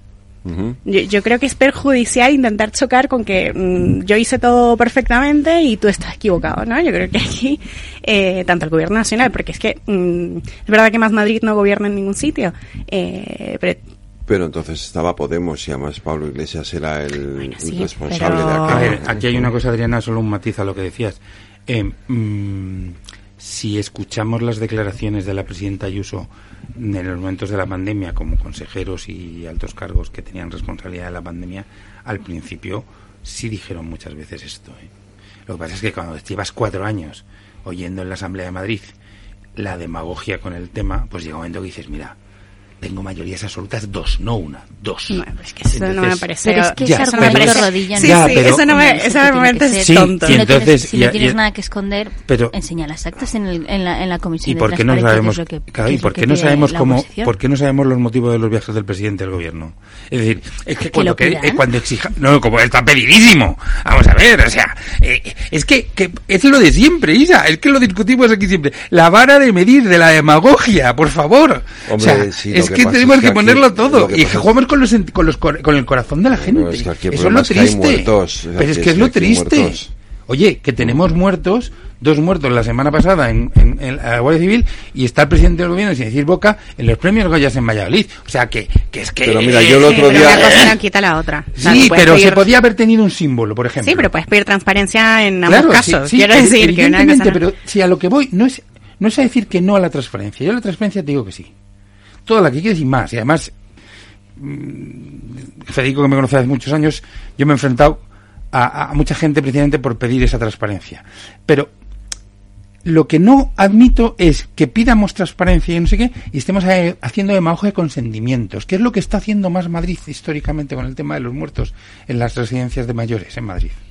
Porque está haciendo demagogia. Bueno, sí, sí. Entonces, claro, no podemos exigirle al Ejecutivo, y en este caso a la presidenta Ayuso, que durante cuatro años esté bajando la cabecita como diciendo, lo he hecho fatal, no he sabido hacerlo mejor, he hecho lo- he puesto el dinero que está quería.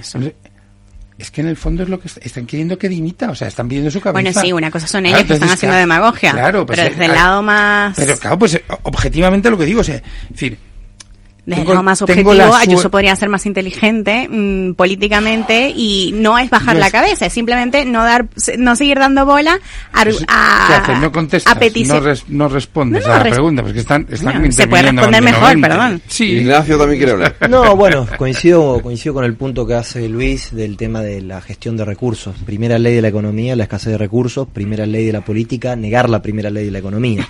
Eso es lo que está haciendo más Madrid.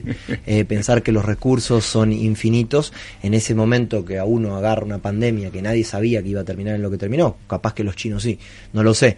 Eh, eso, bueno, me parece, y, entiendo también la postura de Ayuso. No digo que sea la mejor eh, y que hay sentimientos de lado, porque es verdad, hay gente que, que, que acá que se, que se fue, familiares que se fueron, bueno. Pero ya está. Eh, la política en España se ha convertido en un relato, en un gran relato.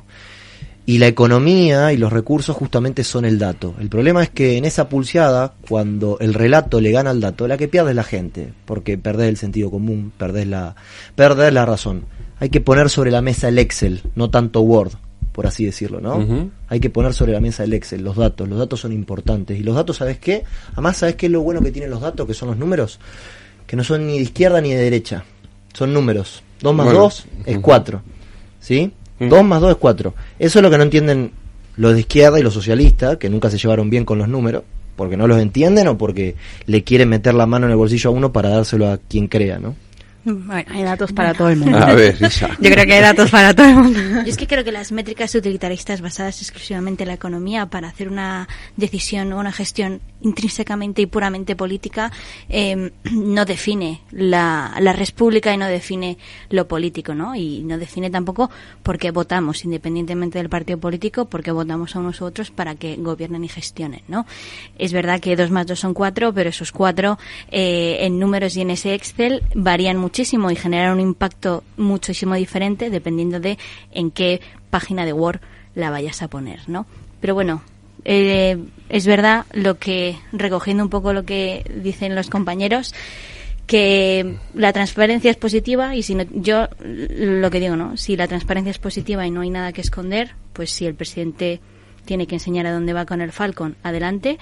Y, y entendible que el presidente vaya donde quiera con el Falcon, porque para eso es un presidente del gobierno y si Isabel Díaz Ayuso y el PP tienen que hacer frente y sobre todo a un relato que es muy sencillo que Ayuso gane, ¿no? Porque con los recursos que había hicimos lo que pudimos y fíjate, dos mayorías absolutas. Toma, callando bocas, ¿no? Sí, a mí no es el argumento que más me gusta en estos casos. Quiero decir, las mayorías absolutas no justifican las actuaciones políticas. Es decir, eh, pero bueno. eh, el- aquí mantenemos que el, el, el esperpento que tenemos de, de grupo parlamentario que apoya al presidente del gobierno es producto de que los ciudadanos han votado esa mayoría. Pues con más razón, si la gran, el 51% de la sociedad madrileña ha dicho que el modelo de Ayuso es lo que quiere, ya, pero es que entonces, entonces, según esa teoría, tampoco deberíamos, no, no, no, no, tampoco deberíamos ver. poder criticar no, pero si no al es, gobierno. no es- por- no es una, no, es, no es una justificación. La diferencia, o sea, el- el- la criticable es decir si gobiernan para todos o solo para los que le votaron. Eso yo sí creo que es criticable. Es decir, pero lo que no puedo criticar es que los votos den una mayoría absoluta o una minoría mayoría que haga que sumando un esperpento me dé el poder. Eso hemos dicho que no podemos criticarlo. A ver, no, pero muchas ¿cómo- veces. cómo que hemos dicho? Pero- No, pero ¿por qué no lo criticarlo criticar? sí, Bueno, lo que no, lo que hemos lo dicho es no que es legítimo. Es legítimo, exactamente. Ah, es que perdón. no es lo mismo, ¿eh? Cri- perdón. criticamos es lo que quería- criticamos. Pero es lo que quería decir. Hay sociedades que optan por suicidarse.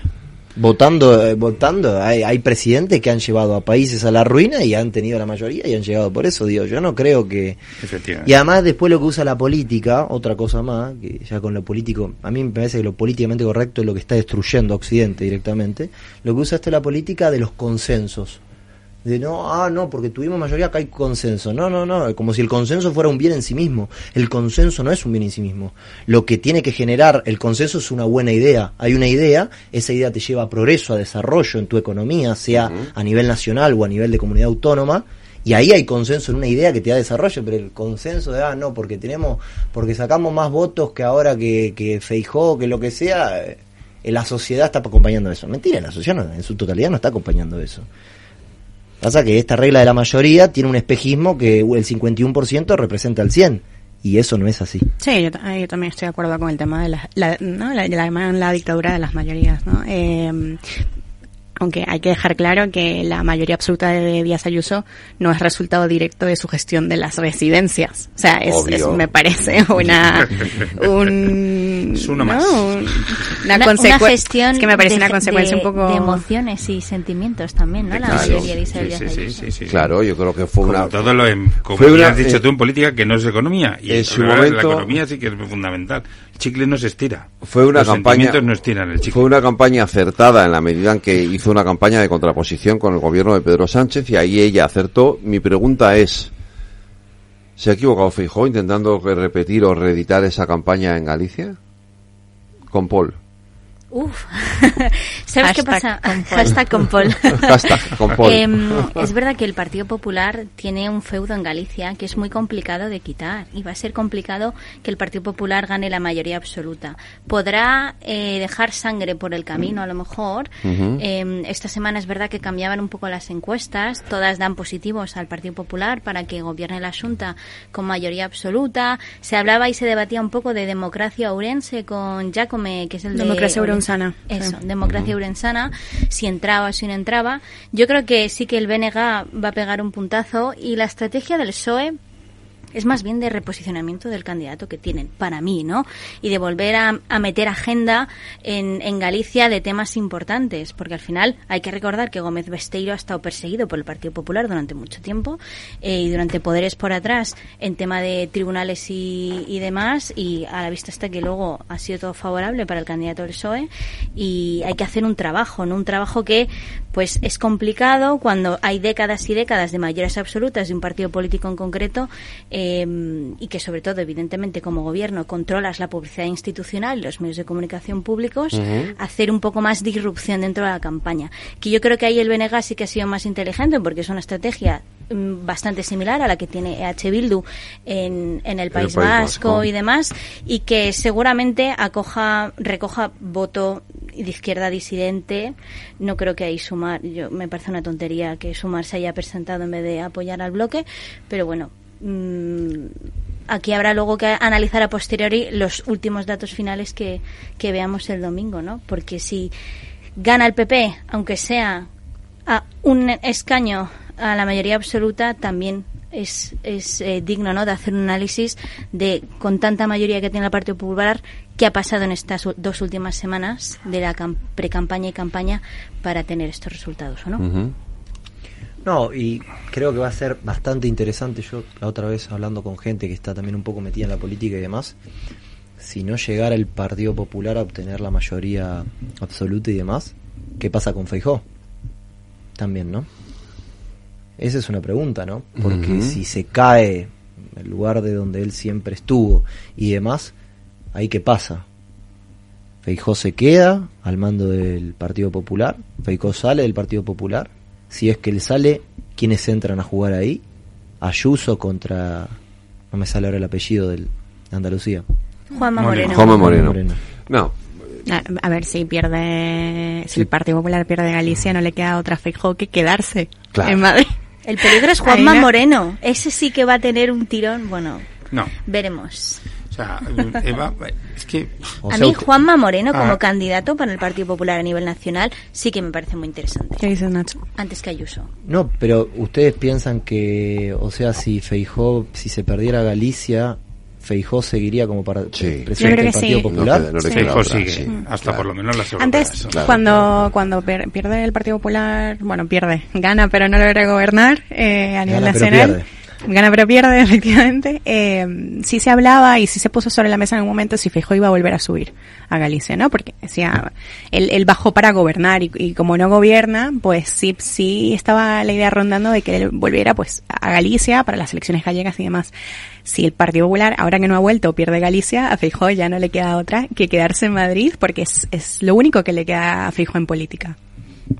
Es Exactamente, opinión. o sea, estoy completamente de acuerdo contigo, Elena, pero además el- algo que no vemos en Madrid y que no se refleja en los medios nacionales eh, es que el candidato del Partido Popular ha ocupado el espacio.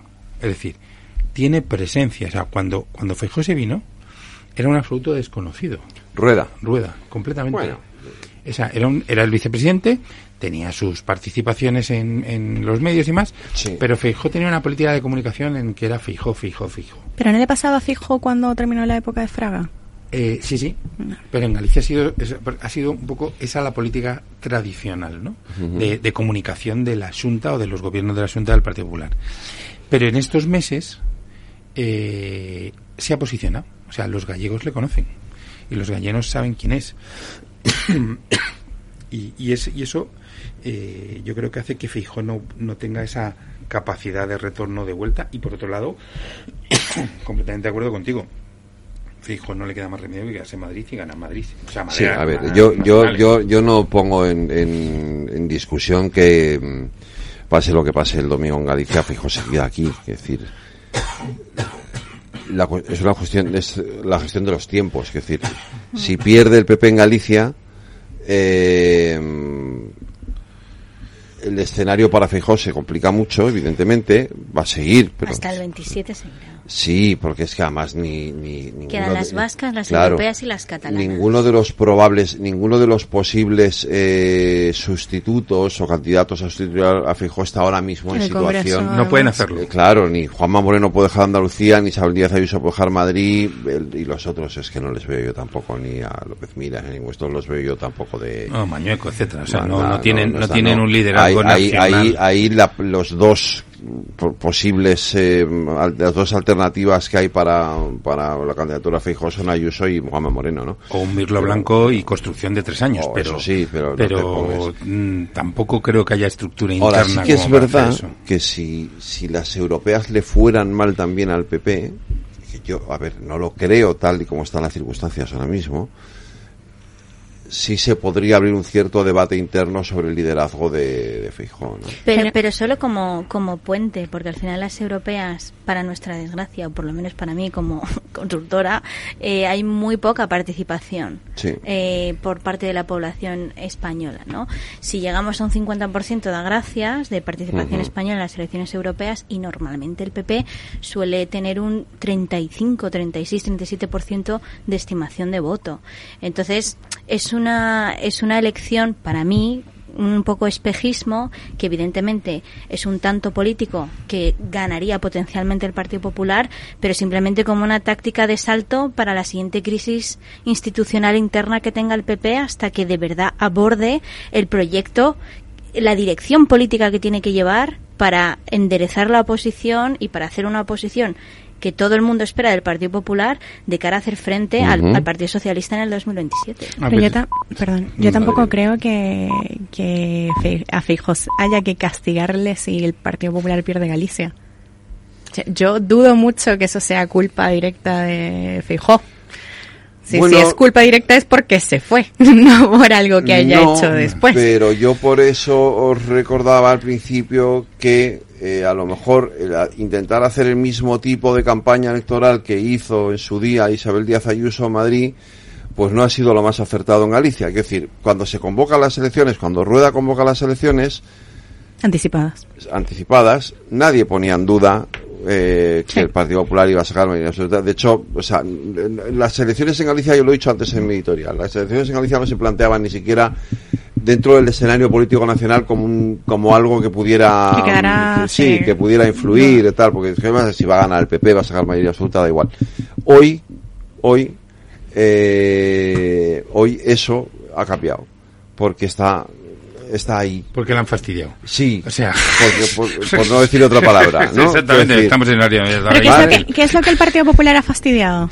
No, ha sido errores, campaña, errores, eh, errores La de comunicación. nacional, La estrategia nacional Claro, en. Galicia, además, Porque- como Galicia. Ojo, porque además Feijó eh, estaba Isa comentando que al PP le falta eh, la estrategia nacional, el liderazgo de Feijó, etcétera. Yo creo que Feijó eh, tiene muy claro que el Partido Popular es el Partido Popular mm, sumatorio de cada de cada autonomía, de cada región. Y lo tiene muy claro porque él mientras estaba Pablo Casado además decía, "Ch, este es mi territorio Exacto. y aquí no entra ni perri. Exactamente. Y la crisis nacional que tuvo el Partido Popular con Pablo Casado y con, y con Teodoro García, en Galicia no afectó. Sí, sí. Porque él puso eh, la- el muro diciendo, eh, chiquitín, de aquí no pases.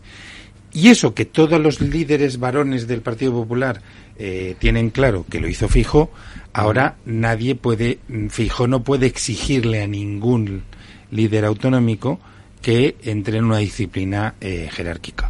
O pasa el rodillo, como hizo Pedro Sánchez cuando se lo cargaron los varones en la primera vez, entonces pasa el rodillo y se carga todo y hace una, una identidad eh, homogénea eh, autonómica con la, con, con la estructura nacional del PSOE, o como eso no va a ocurrir en el PP, porque no hay esa crisis como para provocar eso, pues Feijó lo que tendrá que generar es una estrategia de sumatorio de estrategias. Y eso es yo creo donde ahí ves, es decir, Juanma Moreno tiene una estrategia de Andalucía y creo que está consolidando una situación que cada día va increciendo. Eh, Ayuso tiene que reenamorar a los madrileños porque habiendo tenido su apoyo es cierto que tenemos un poco de plan- plano de gestión de bueno, De, está, de nada. De no, nada. pero de nada, pero porque estamos los mejores. O sea, cuando, cuando tú eres el número uno de clase, dices, ¿para qué quiero? Me faltan dos décimas para tener el 10. Bueno, pero es que el de que viene detrás tiene un 7. Le falta mucho para estar a mi nivel, para que yo me, me- Y ahí sí que le falta un poco al equipo de Ayuso decir, vamos a, a sacar más, ¿no? O sea, y a, re- a ser creativos y tener cosas mejores para reenamorar a nuestros votantes pero en el resto de comunidades autónomas también. O sea, eh, López Miras, eh, este, ¿cómo se llama? El con la Unidad Valenciana. Mañueco, Mañueco, tal, claro, o sea, Mañueco, eh, Castilla y León, estamos hablando de años y años gobernando. Es que, en el fondo tenemos determinadas zonas donde el Partido Popular es sociológicamente el gobierno, o sea, ya no es que sean, no es un tema de ideologías, o sea, Galicia, Castilla y León, Madrid, son como sociológicamente. Pero luego a eh, nivel nacional en Galicia se vota Claro. a izquierda, ¿eh? Claro, pero es que es, es, es que el- eso de la micro de la micropolítica a la macropolítica, o sea, piensa por ejemplo Asturias, Asturias es la comunidad autónoma más envejecida de España. Claro, Asturias tiene un gobierno, tienes las tres ciudades principales de Asturias están en manos de eh, coaliciones o mayorías absolutas de centro derecha. Pero el resto de Asturias está en manos de eh, el Partido Socialista, con grandes escándalos de corrupción en la cuenca minera, con grandes escándalos en el, en el, en el, eh, en el sindicato UGT, y dónde y por qué el Partido Socialista sigue gobernando continuamente en el Principado de Asturias, porque precisamente los que votan viven de una cosa que se llama pensión. Y es que mayoritariamente la sociedad asturiana vive de una pensión y eso lo garantiza el Estado. Entonces, ¿quién está en el Estado? ¿Quién me ha subido la pensión? ¿Y quién me dice que me va a seguir pagando la pensión? Pues los que están, pues sigo votando a los que están. Es como muy... eh, es la rueda, pero es sociología, no es ideología. O sea, no hay, aquí no hay programas, aquí no hay, es conservadurismo puro sociológico del votante. Y, es por la edad de los votantes. Castilla y León es vieja, Asturias es vieja y Galicia empieza a ser vieja. O sea, y lo, y lo mismo pasa en Cantabria. O sea, que eh, lo, lo estamos, es un problema. Y donde hay jóvenes, o sea, de cambio generacional, es donde sí hay movimientos y donde las bolsas de votos se pueden mover de elección en elección, ¿no? Yo creo que el Partido Popular de Galicia, como bien decía Luis, es, otra cosa, ¿no? Y me parecía, me parecería un error eh, intentar que permee la estrategia nacional del Partido Popular en Galicia, me parece un error garrafal. Eh, también creo que estamos en una, una era post-Feijó, es decir, una era que no conocemos y por tanto es- esa tendencia a las mayorías absolutas pues mm, puede ser que, que se acabe. Es verdad que yo no soy tan pesimista con el Partido Popular. Yo creo que eh, Rueda va a poder gobernar con mayoría absoluta sin problema. Es decir, que se, se va a quedar ahí en las puertas. Es decir, va, va a lograr entrar, pero pero no va a ser esa mayoría absoluta amplia que tenía Feijóo.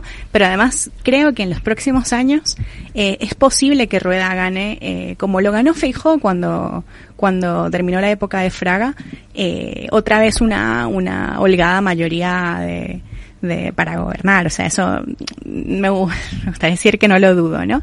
Eh, lo que sí me parece interesante es que el Partido Popular va a intentar reeditar mayo y va a intentar reeditar eh, julio.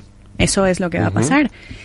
Y hay gente que ve Lugo poco claro, hay gente que ve Oure- Ourense poco claro. A mí me parece que Ourense y Lugo son provincias eh, sobre representadas para la cantidad de personas que tienen.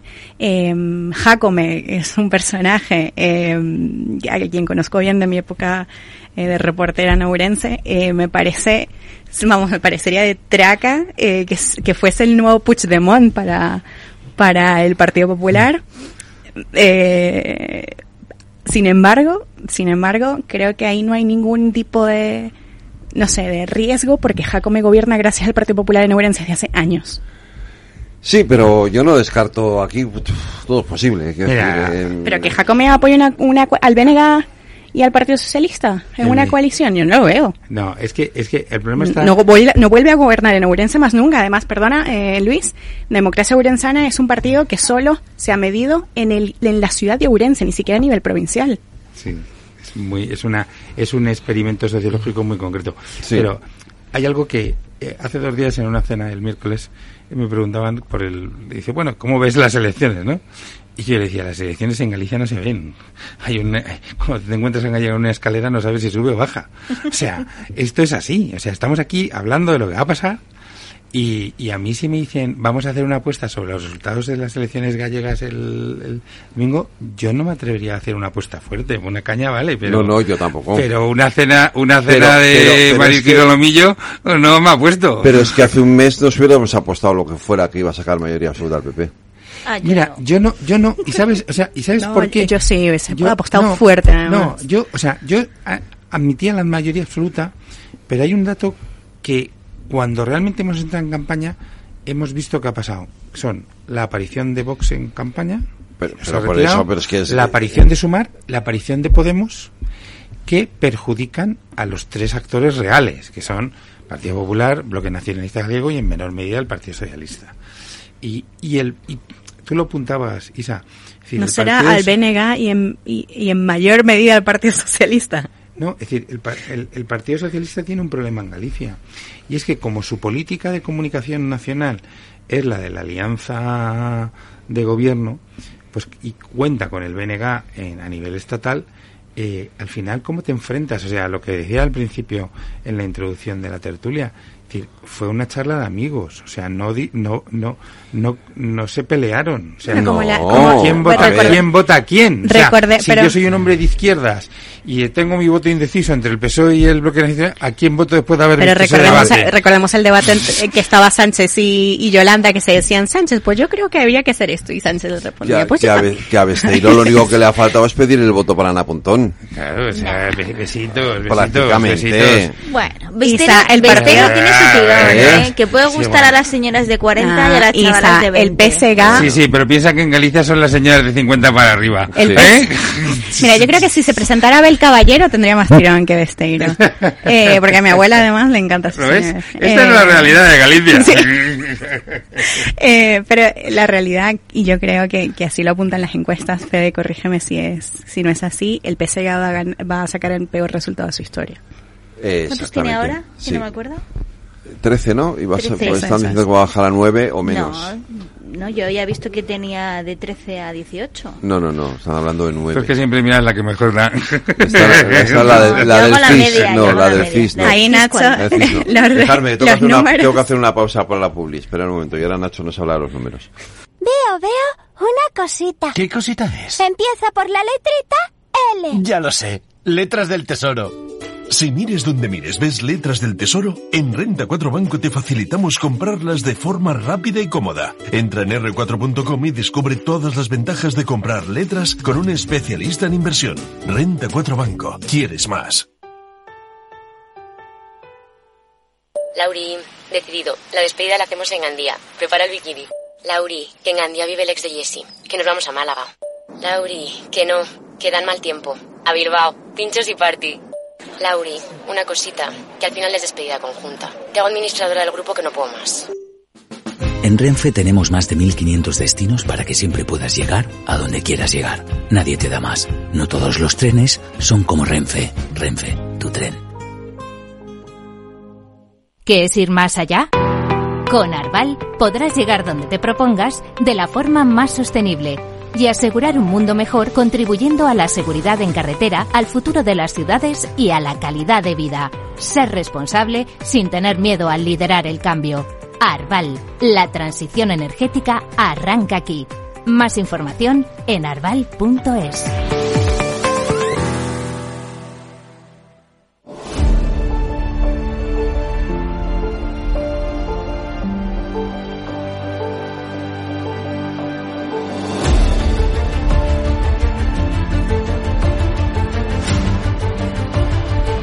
Vamos con el último tramo de la tertulia. Hablabais de Yolanda Díaz por aquí. eh, claro, eh, si, si, mm, si se cumplen más o menos lo que dicen las encuestas, tanto en el caso de que el BNG pueda formar gobierno con el apoyo del PSOE como que gane, como que gane como mayoría absoluta al Partido Popular, la que parece que sale, parece, estamos hablando siempre de, de- de los pronósticos que dicen las encuestas, ya veremos luego lo que pasa el domingo, pero si sumar no saca ni un solo escaño, eh, para Yolanda Díaz es un palo, ¿eh? Pues es- esto de ser profeta en tu tierra, eh, Es, es que se consolida la mala estrategia que, que implementan por querer presentarse a nivel nacional en todas las capitales de provincia o sitios posibles cuando sociológicamente o demográficamente hablando no tienes ese capital político.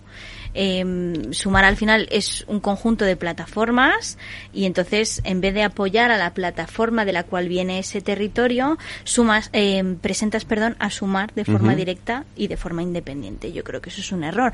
Aparte que a Marta Lois, que creo que es la candidata, Sí. no, no la conoce nadie. O sea, No. ni siquiera aquí en Madrid, te quiero decir. Hace sus intervenciones como portavoz del grupo en sumar en el Congreso, pero poco más. Tampoco es que tenga mucho tirón. De hecho, han llevado a Rejón a un par de, de meetings por ahí por Galicia, pero es que tampoco no veo no veo yo el sentido estratégico de perder recursos eh, y capital político en algo de cuando tienes ya ahí a tu a la gente, ¿no? Que te ha apoyado y que se supone que te ha dado ciertos números para el Congreso de los Diputados.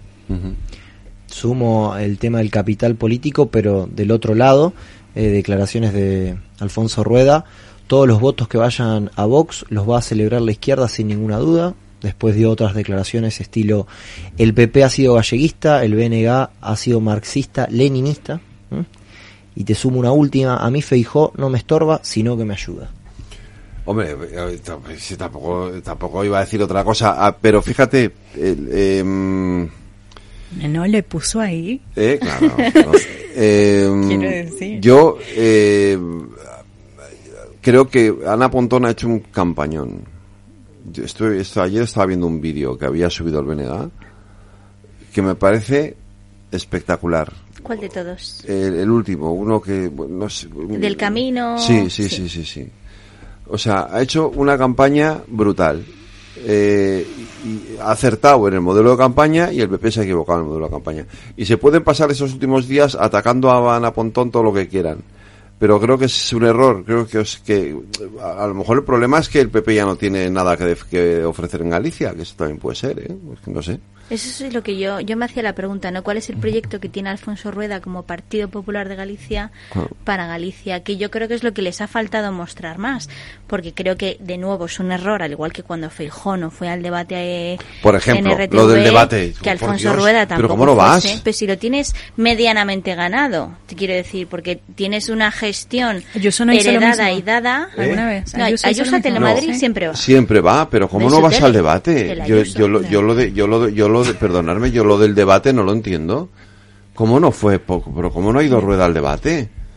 O sea, si además ya tienes el, tienes el eh, precedente del debate al que no fue Feijó y así le fue en las elecciones del 23 de julio. Es como que sienten que tienen más que perder que ganar. Pero, que, pero fíjate la actualidad. Si Alfonso Rueda hubiese ido al debate y lo hubiese hecho bien, tienen una estrategia de contención frente a todo lo que ha ido saliendo en esta última semana de las declaraciones de Feijó en los corrillos a los periodistas y demás, porque hayan coincidido todos los titulares de izquierda a derecha. El corrillo que hubo de periodistas sobre el tema de las negociaciones Es que con dijo Junts lo y el Partido. Popular y que el Partido Popular niegue y encima, te quiero decir, porque lo ha sacado desde el ABC hasta el país y todos coinciden con el mismo titular. Entonces, si todos los periodistas y, y todo el poder mediático de izquierda a derecha te coincide, pues hubieras tenido una, un muro de contención por haber estado en el, en el debate en la televisión pública a lo que contestar. De, bueno, pues Fijó no me molesta, ¿no? Pero Fijó que diga lo que quiera a nivel nacional, pero fíjate lo que yo he dicho aquí en Galicia en el debate para Galicia y para los gallegos y gallegas. Sí, no quiere estar en un ambiente poco controlado, eso es lo que le pasa. Ya está. Pero entonces no te metas en esto, no sé, es que no, es que, decir, son, son, son argumentos que me resultan eh, sorprendentes, que decir, tú te- eres candidato para, de un partido político a la presidencia de la, de la Asunta de Galicia y además eres el que partes en principio como favorito, tienes que estar en el debate, ¿no? Pues Sin duda. no, no, no y que puedes... luego eh, todos los titulares que antes ha- que antes has dicho también es una cosa que el Partido Popular no se está dando cuenta cuando dice no es que la izquierda se va a alegrar eh, si Vox entra o si la gente vota más a Vox y el tema de la campaña del 23J no era tanto el peligro de, de la de Vox sino era que el PP hacía los gobiernos de coalición con Vox y es el PP el peligroso porque es el que permite y que abre la puerta institucional a que Vox entre dentro de los gobiernos. Y eso también es una cosa que el Partido Popular tiene que reflexionar de cara a su estrategia con titulares que son estériles y que no le sirven para nada y que la gente evidentemente lo que dice es eh, es que es culpa del Partido Popular que se censure en cultura en X pueblos o X sitios porque ha permitido que Vox entre. De hecho, vamos a ver qué, mm, qué pasa con Vox, porque mm, creo que todo este debate sobre si la in- eh, los indultos, etcétera, etcétera, eh, a Vox lo ha podido revitalizar. Ya veremos, ¿eh? Pero bueno, ha podido servir Oscar de... Puente le está haciendo la campaña. Bueno, Oscar, lo de Oscar Puente es para, de verdad, o sea... No, a mí me parece que yo es la que soy. Es que él es del PP. ¿Eh? Es del PP en el fondo. Sí. Sí, ¿no? Que es de Valladolid, claro, eso se le pega. Yo soy muy fan ¿eh? De la comunicación que tiene el ministro y estratégicamente el papel que tiene el ministro dentro del gobierno. No, tía, pero vamos a ver. A Tiene ver, un papel concreto. Ser el bufón. Pero lo que digo, No, el bufón lo que no. dijo hoy en El bulldog. lo que dijo hoy en, en Twitter, en X, eh, no puede ser. Eso no puede ser. Ok. ¿El qué? Lo, que lo que dijo hoy sobre la amnistía, que, Ah, que- lo de Para ahorrar trabajo. que para ahorrarle trabajo a la, a la trabajo a los justicia. jueces. A la pero eso es un, un titular que no Ya. está en el contexto. Era, era irónico y sarca- era un sarcasmo por lo que había dicho las declaraciones de Feijóo. Ah, entonces el, sar- la ironía es, la broma es, ah, entonces vamos a ahorrarnos a la justicia cualquier cosa y aprobemos esto, ¿no? Si ya Feijóo tiene estas declaraciones, ja, ja, ja, ja, ja. Nah. ¿Sabes? Bueno. sabe lo que hace, aparentemente, porque lo hace seguido, además. Ya sabéis que el gurú, el gurú de GAT3 dice que dos escaños de mayoría absoluta por encima, ¿no? El gurú de... Sí, pero el gurú No, de mira, Gat- yo el gurú de Gat3 GAT3 también le daba casi mayoría absoluta al PP el 23 Ciento- de julio. 160. Ya, por eso déjalo ahí.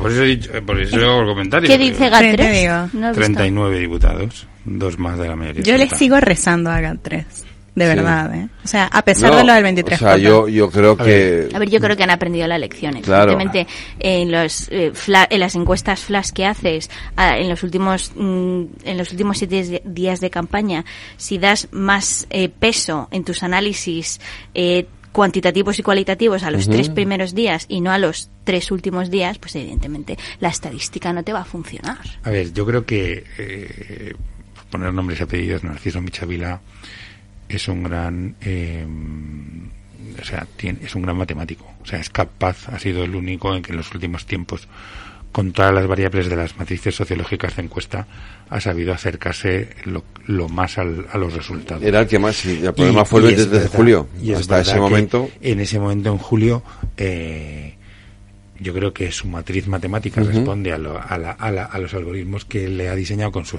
con su, con su equipo eh, de, de, de sociólogos matemáticos y econometristas, pero falla en la propiciación del responsable de los resultados, el partido que hace una comunicación patética en los últimos momentos y lo estropea todo, o sea, porque se, que es algo muy característico del PP, es decir, se cree que lo tiene ganado, todo ganado, todo ganado, y al final deja de jugar el partido. Y como decía José María García, hasta el último minuto hay partido de fútbol. Entonces, esto, esto es así, o sea, Sí, es que- si los que les gusta el fútbol lo saben. Es que me estoy acordando de la final contra Francia cuando casi, casi me agarra un infarto. Y Era así. eh. Es así, ¿no? Entonces, claro, dices, ya hemos ganado, nos quedamos bien. trancados. Bueno, Y de hecho yo pensaba que en, en las andaluzas Juanma no iba a salir también, por ejemplo. Bueno, pero mira. eh, Pe- Pero yo no pensé que iba a salir tan bien, porque había muchos rumores de no sé qué, con- no sé estaba cuánto. con Adriana, yo sabía que iba a salir bien, pero no tan bien. No tan O sea, bien, a ¿no? veces- No, con esa mayor- no con esa mayoría absoluta. No, bueno, Sí, porque, es decir, el problema es que cuando tienes información y no opinión, eh, las comunidades autónomas muy grandes, como es Andalucía, el problema es que aquí vemos desde Madrid las perspectivas de el gran dato informativo, pero cuando tú conoces al partido en todos los niveles, no nivel, nivel regional, nivel provincial, nivel zonal, municipal, pues te das cuenta que, que Juanma Moreno torea en una plaza que tiene muchos toros sueltos al mismo tiempo. Entonces no es tan sencillo garantizar que tu estructura va funcionando en la línea para que la campaña de los resultados que da, ¿no? Y de hecho, si te pones a rascar ya microdemoscópicamente los resultados de Andalucía, esos lugares que uno sabe que técnicamente hay tensiones de relaciones entre municipio, provincia, autonomía, se reflejan en los datos, pero claro, el conjunto pues funcionó bien. O sitios como la ciudad de Sevilla que funcionó mucho mejor para el PP de lo que se esperaba en las encuestas, es decir, tradicionalmente Sevilla ha sido una ciudad que ha sido socialista y, y se dio la vuelta a la tortilla en los últimos en las últimas semanas, ¿no? Y era muy difícil. En cualquier caso, yo creo que Vox no va a entrar en ningún gobierno gallego. eh, En el si autonómico, saca... Eh, no, correcto. En el autonómico no. En el autonómico no. Eh, Pero bueno, estará por ver si saca algún escaño, que nunca ha tenido un escaño en, en la Junta. Eh, Vamos perdón, a en la ver. Junta, en, el- en la Asamblea de... Sí, sí, en, las- en, Sí, la- en la en el. Parlamento gallego. Eso lo ha tenido. ¿Cuál Eh, era el umbral? En esta porra yo sí que me he El- puesto que no va a sacarlo. Yo creo que no. Yo en estas yo- no. Yo en, est- en estas en las No, autonómicas Vox no, no va a parece, sacar. ¿no? No va a sacar un tipo. No, Yo parece porque que ni también Vox, ni Podemos- con- Porque la última vez creo que se quedó debajo del 3%. Sí, una cosa sí, pero fíjate, si, si se oliese que Vox pudiese entrar, hubiera habido más temas de manifestación con el tema de la agricultura y concentraciones en Galicia, eh, que pueden ir al PP o pueden ir a Vox, pero hubiera salido más gente y no hay apenas noticias. Movilizado por Vox, dices. Claro, Mm. y no hay apenas una, un capital de movilización que tenga Vox ahora mismo en ese tipo de No, concentraciones. y de hecho, contrario a lo que dice Rueda, eh, es- todos esos votos irían al Partido Popular. Ah, eso sí. Quiero decir, Sí, o sea, los y votos de Vox van al Partido Popular. y- A pesar que el decir, comisario de Agricultura de la Unión Europea es de es polaco y de los de Vox y el PP siempre ha tenido la política pero, de agricultura. pero pensemos que en Galicia el sector primario, estamos hablando en estos días de la, de la crisis de la agricultura y la ganadería, pero en Galicia realmente lo que pesa es eh, la pesca. El marisco. Pesar no pesa, pero rico está.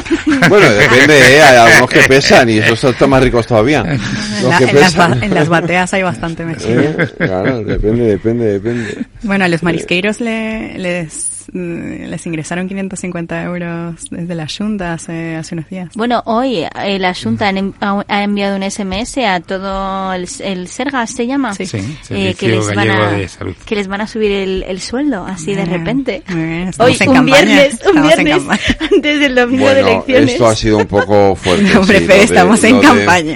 Lo de enviar hoy un SMS diciéndoles a todos que les van a subir el Pues, sueldo. pues eh. O sea, tienen mucha li- mejor libertad sabiendo que tienen más sueldo de votar a quien dé la Tienen hasta gana.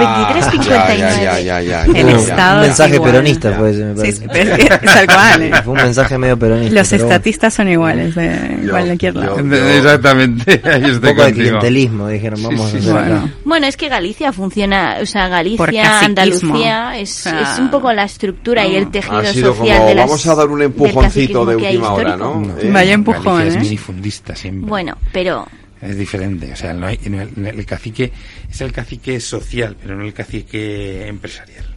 En Andalucía correcto. es el cacique que- empresarial. en Galicia hay caciquismo político, es político. lo que hay. Bueno, que es, que es el Y, tra y tránsfugas y mociones de censura en todos los pueblos. Y, Sí, sí, no, hay matrimonios políticos de los más variopintos. en los y. Feijó no se podía ver con, con Baltar y, el- y la Sí, Junta pero no se podía ver con... Respetaba, respetaba el territorio de Baltar. Bueno, claro que lo respetaban, pero, pero es que no se podían ver, no, No, se podían es ver. Cada vez se que Feijó, que es ourensano, Claro. Se va- pasaba por Ourense, eh, eh, es que, mm, vamos, mm, eh, Baltar pasaba por aquí y Feijó por aquí, ¿no? Sí, ya, se iba.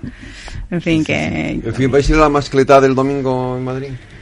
bueno, mira. Eh, no, porque a mi, mi hijo tiene problemas de otitis y entonces no le molestan los petardos.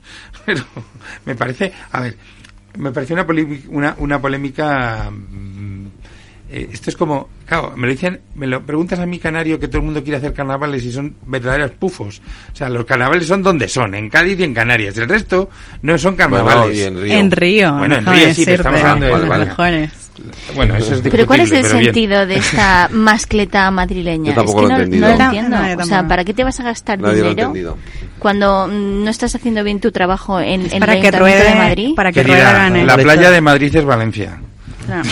Claro, sí, Y luego me hace Sali mucha gracia Catala- eh, María José Catalá, no, vamos a exportar así y tal. Y yo, tía, defiende un poco Valencia, ¿no? ¿Cómo que de repente va a venir Almeida y Ayuso Las, las, y te van las a cortan hacer... en febrero, no el 19 de marzo, que hay que hacerlo en Valencia. Es la previa. Es, como- es como es la previa, es la previa para que vaya la gente el 19 de marzo a las A fallas. las Mira, fallas, fíjate, claro. el día de antes de esta mascleta Tú no has madrileña... estado en la vida una mascleta, ¿no? ¿O Sí. Yo tampoco, ¿eh? Eh, no, no, no. Jamás. Tampoco. Yo tampoco. Es emocionante. ¿eh? Les digo, vivirlo, nunca estado en. Valencia. Mira, fíjate, ¿No? pues el día... Dato, dato gracioso, fun fact, de aquí Ujú. del ayuntamiento.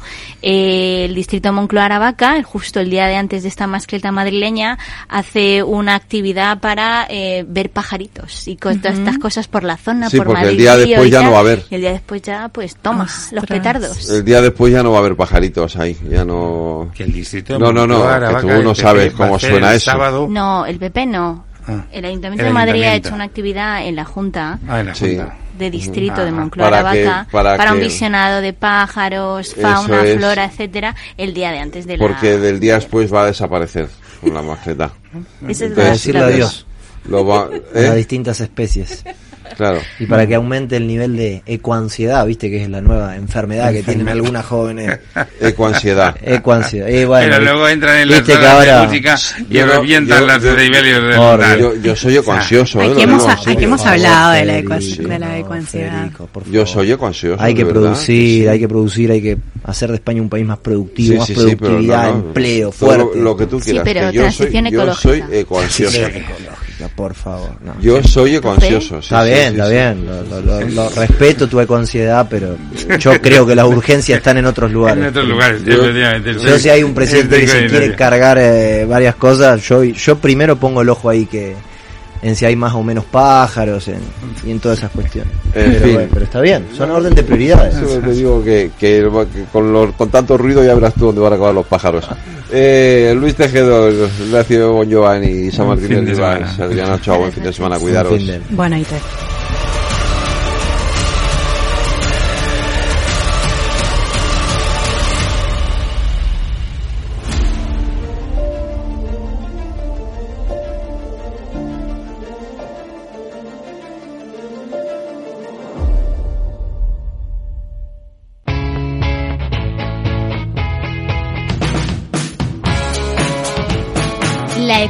despierta. Capital Radio.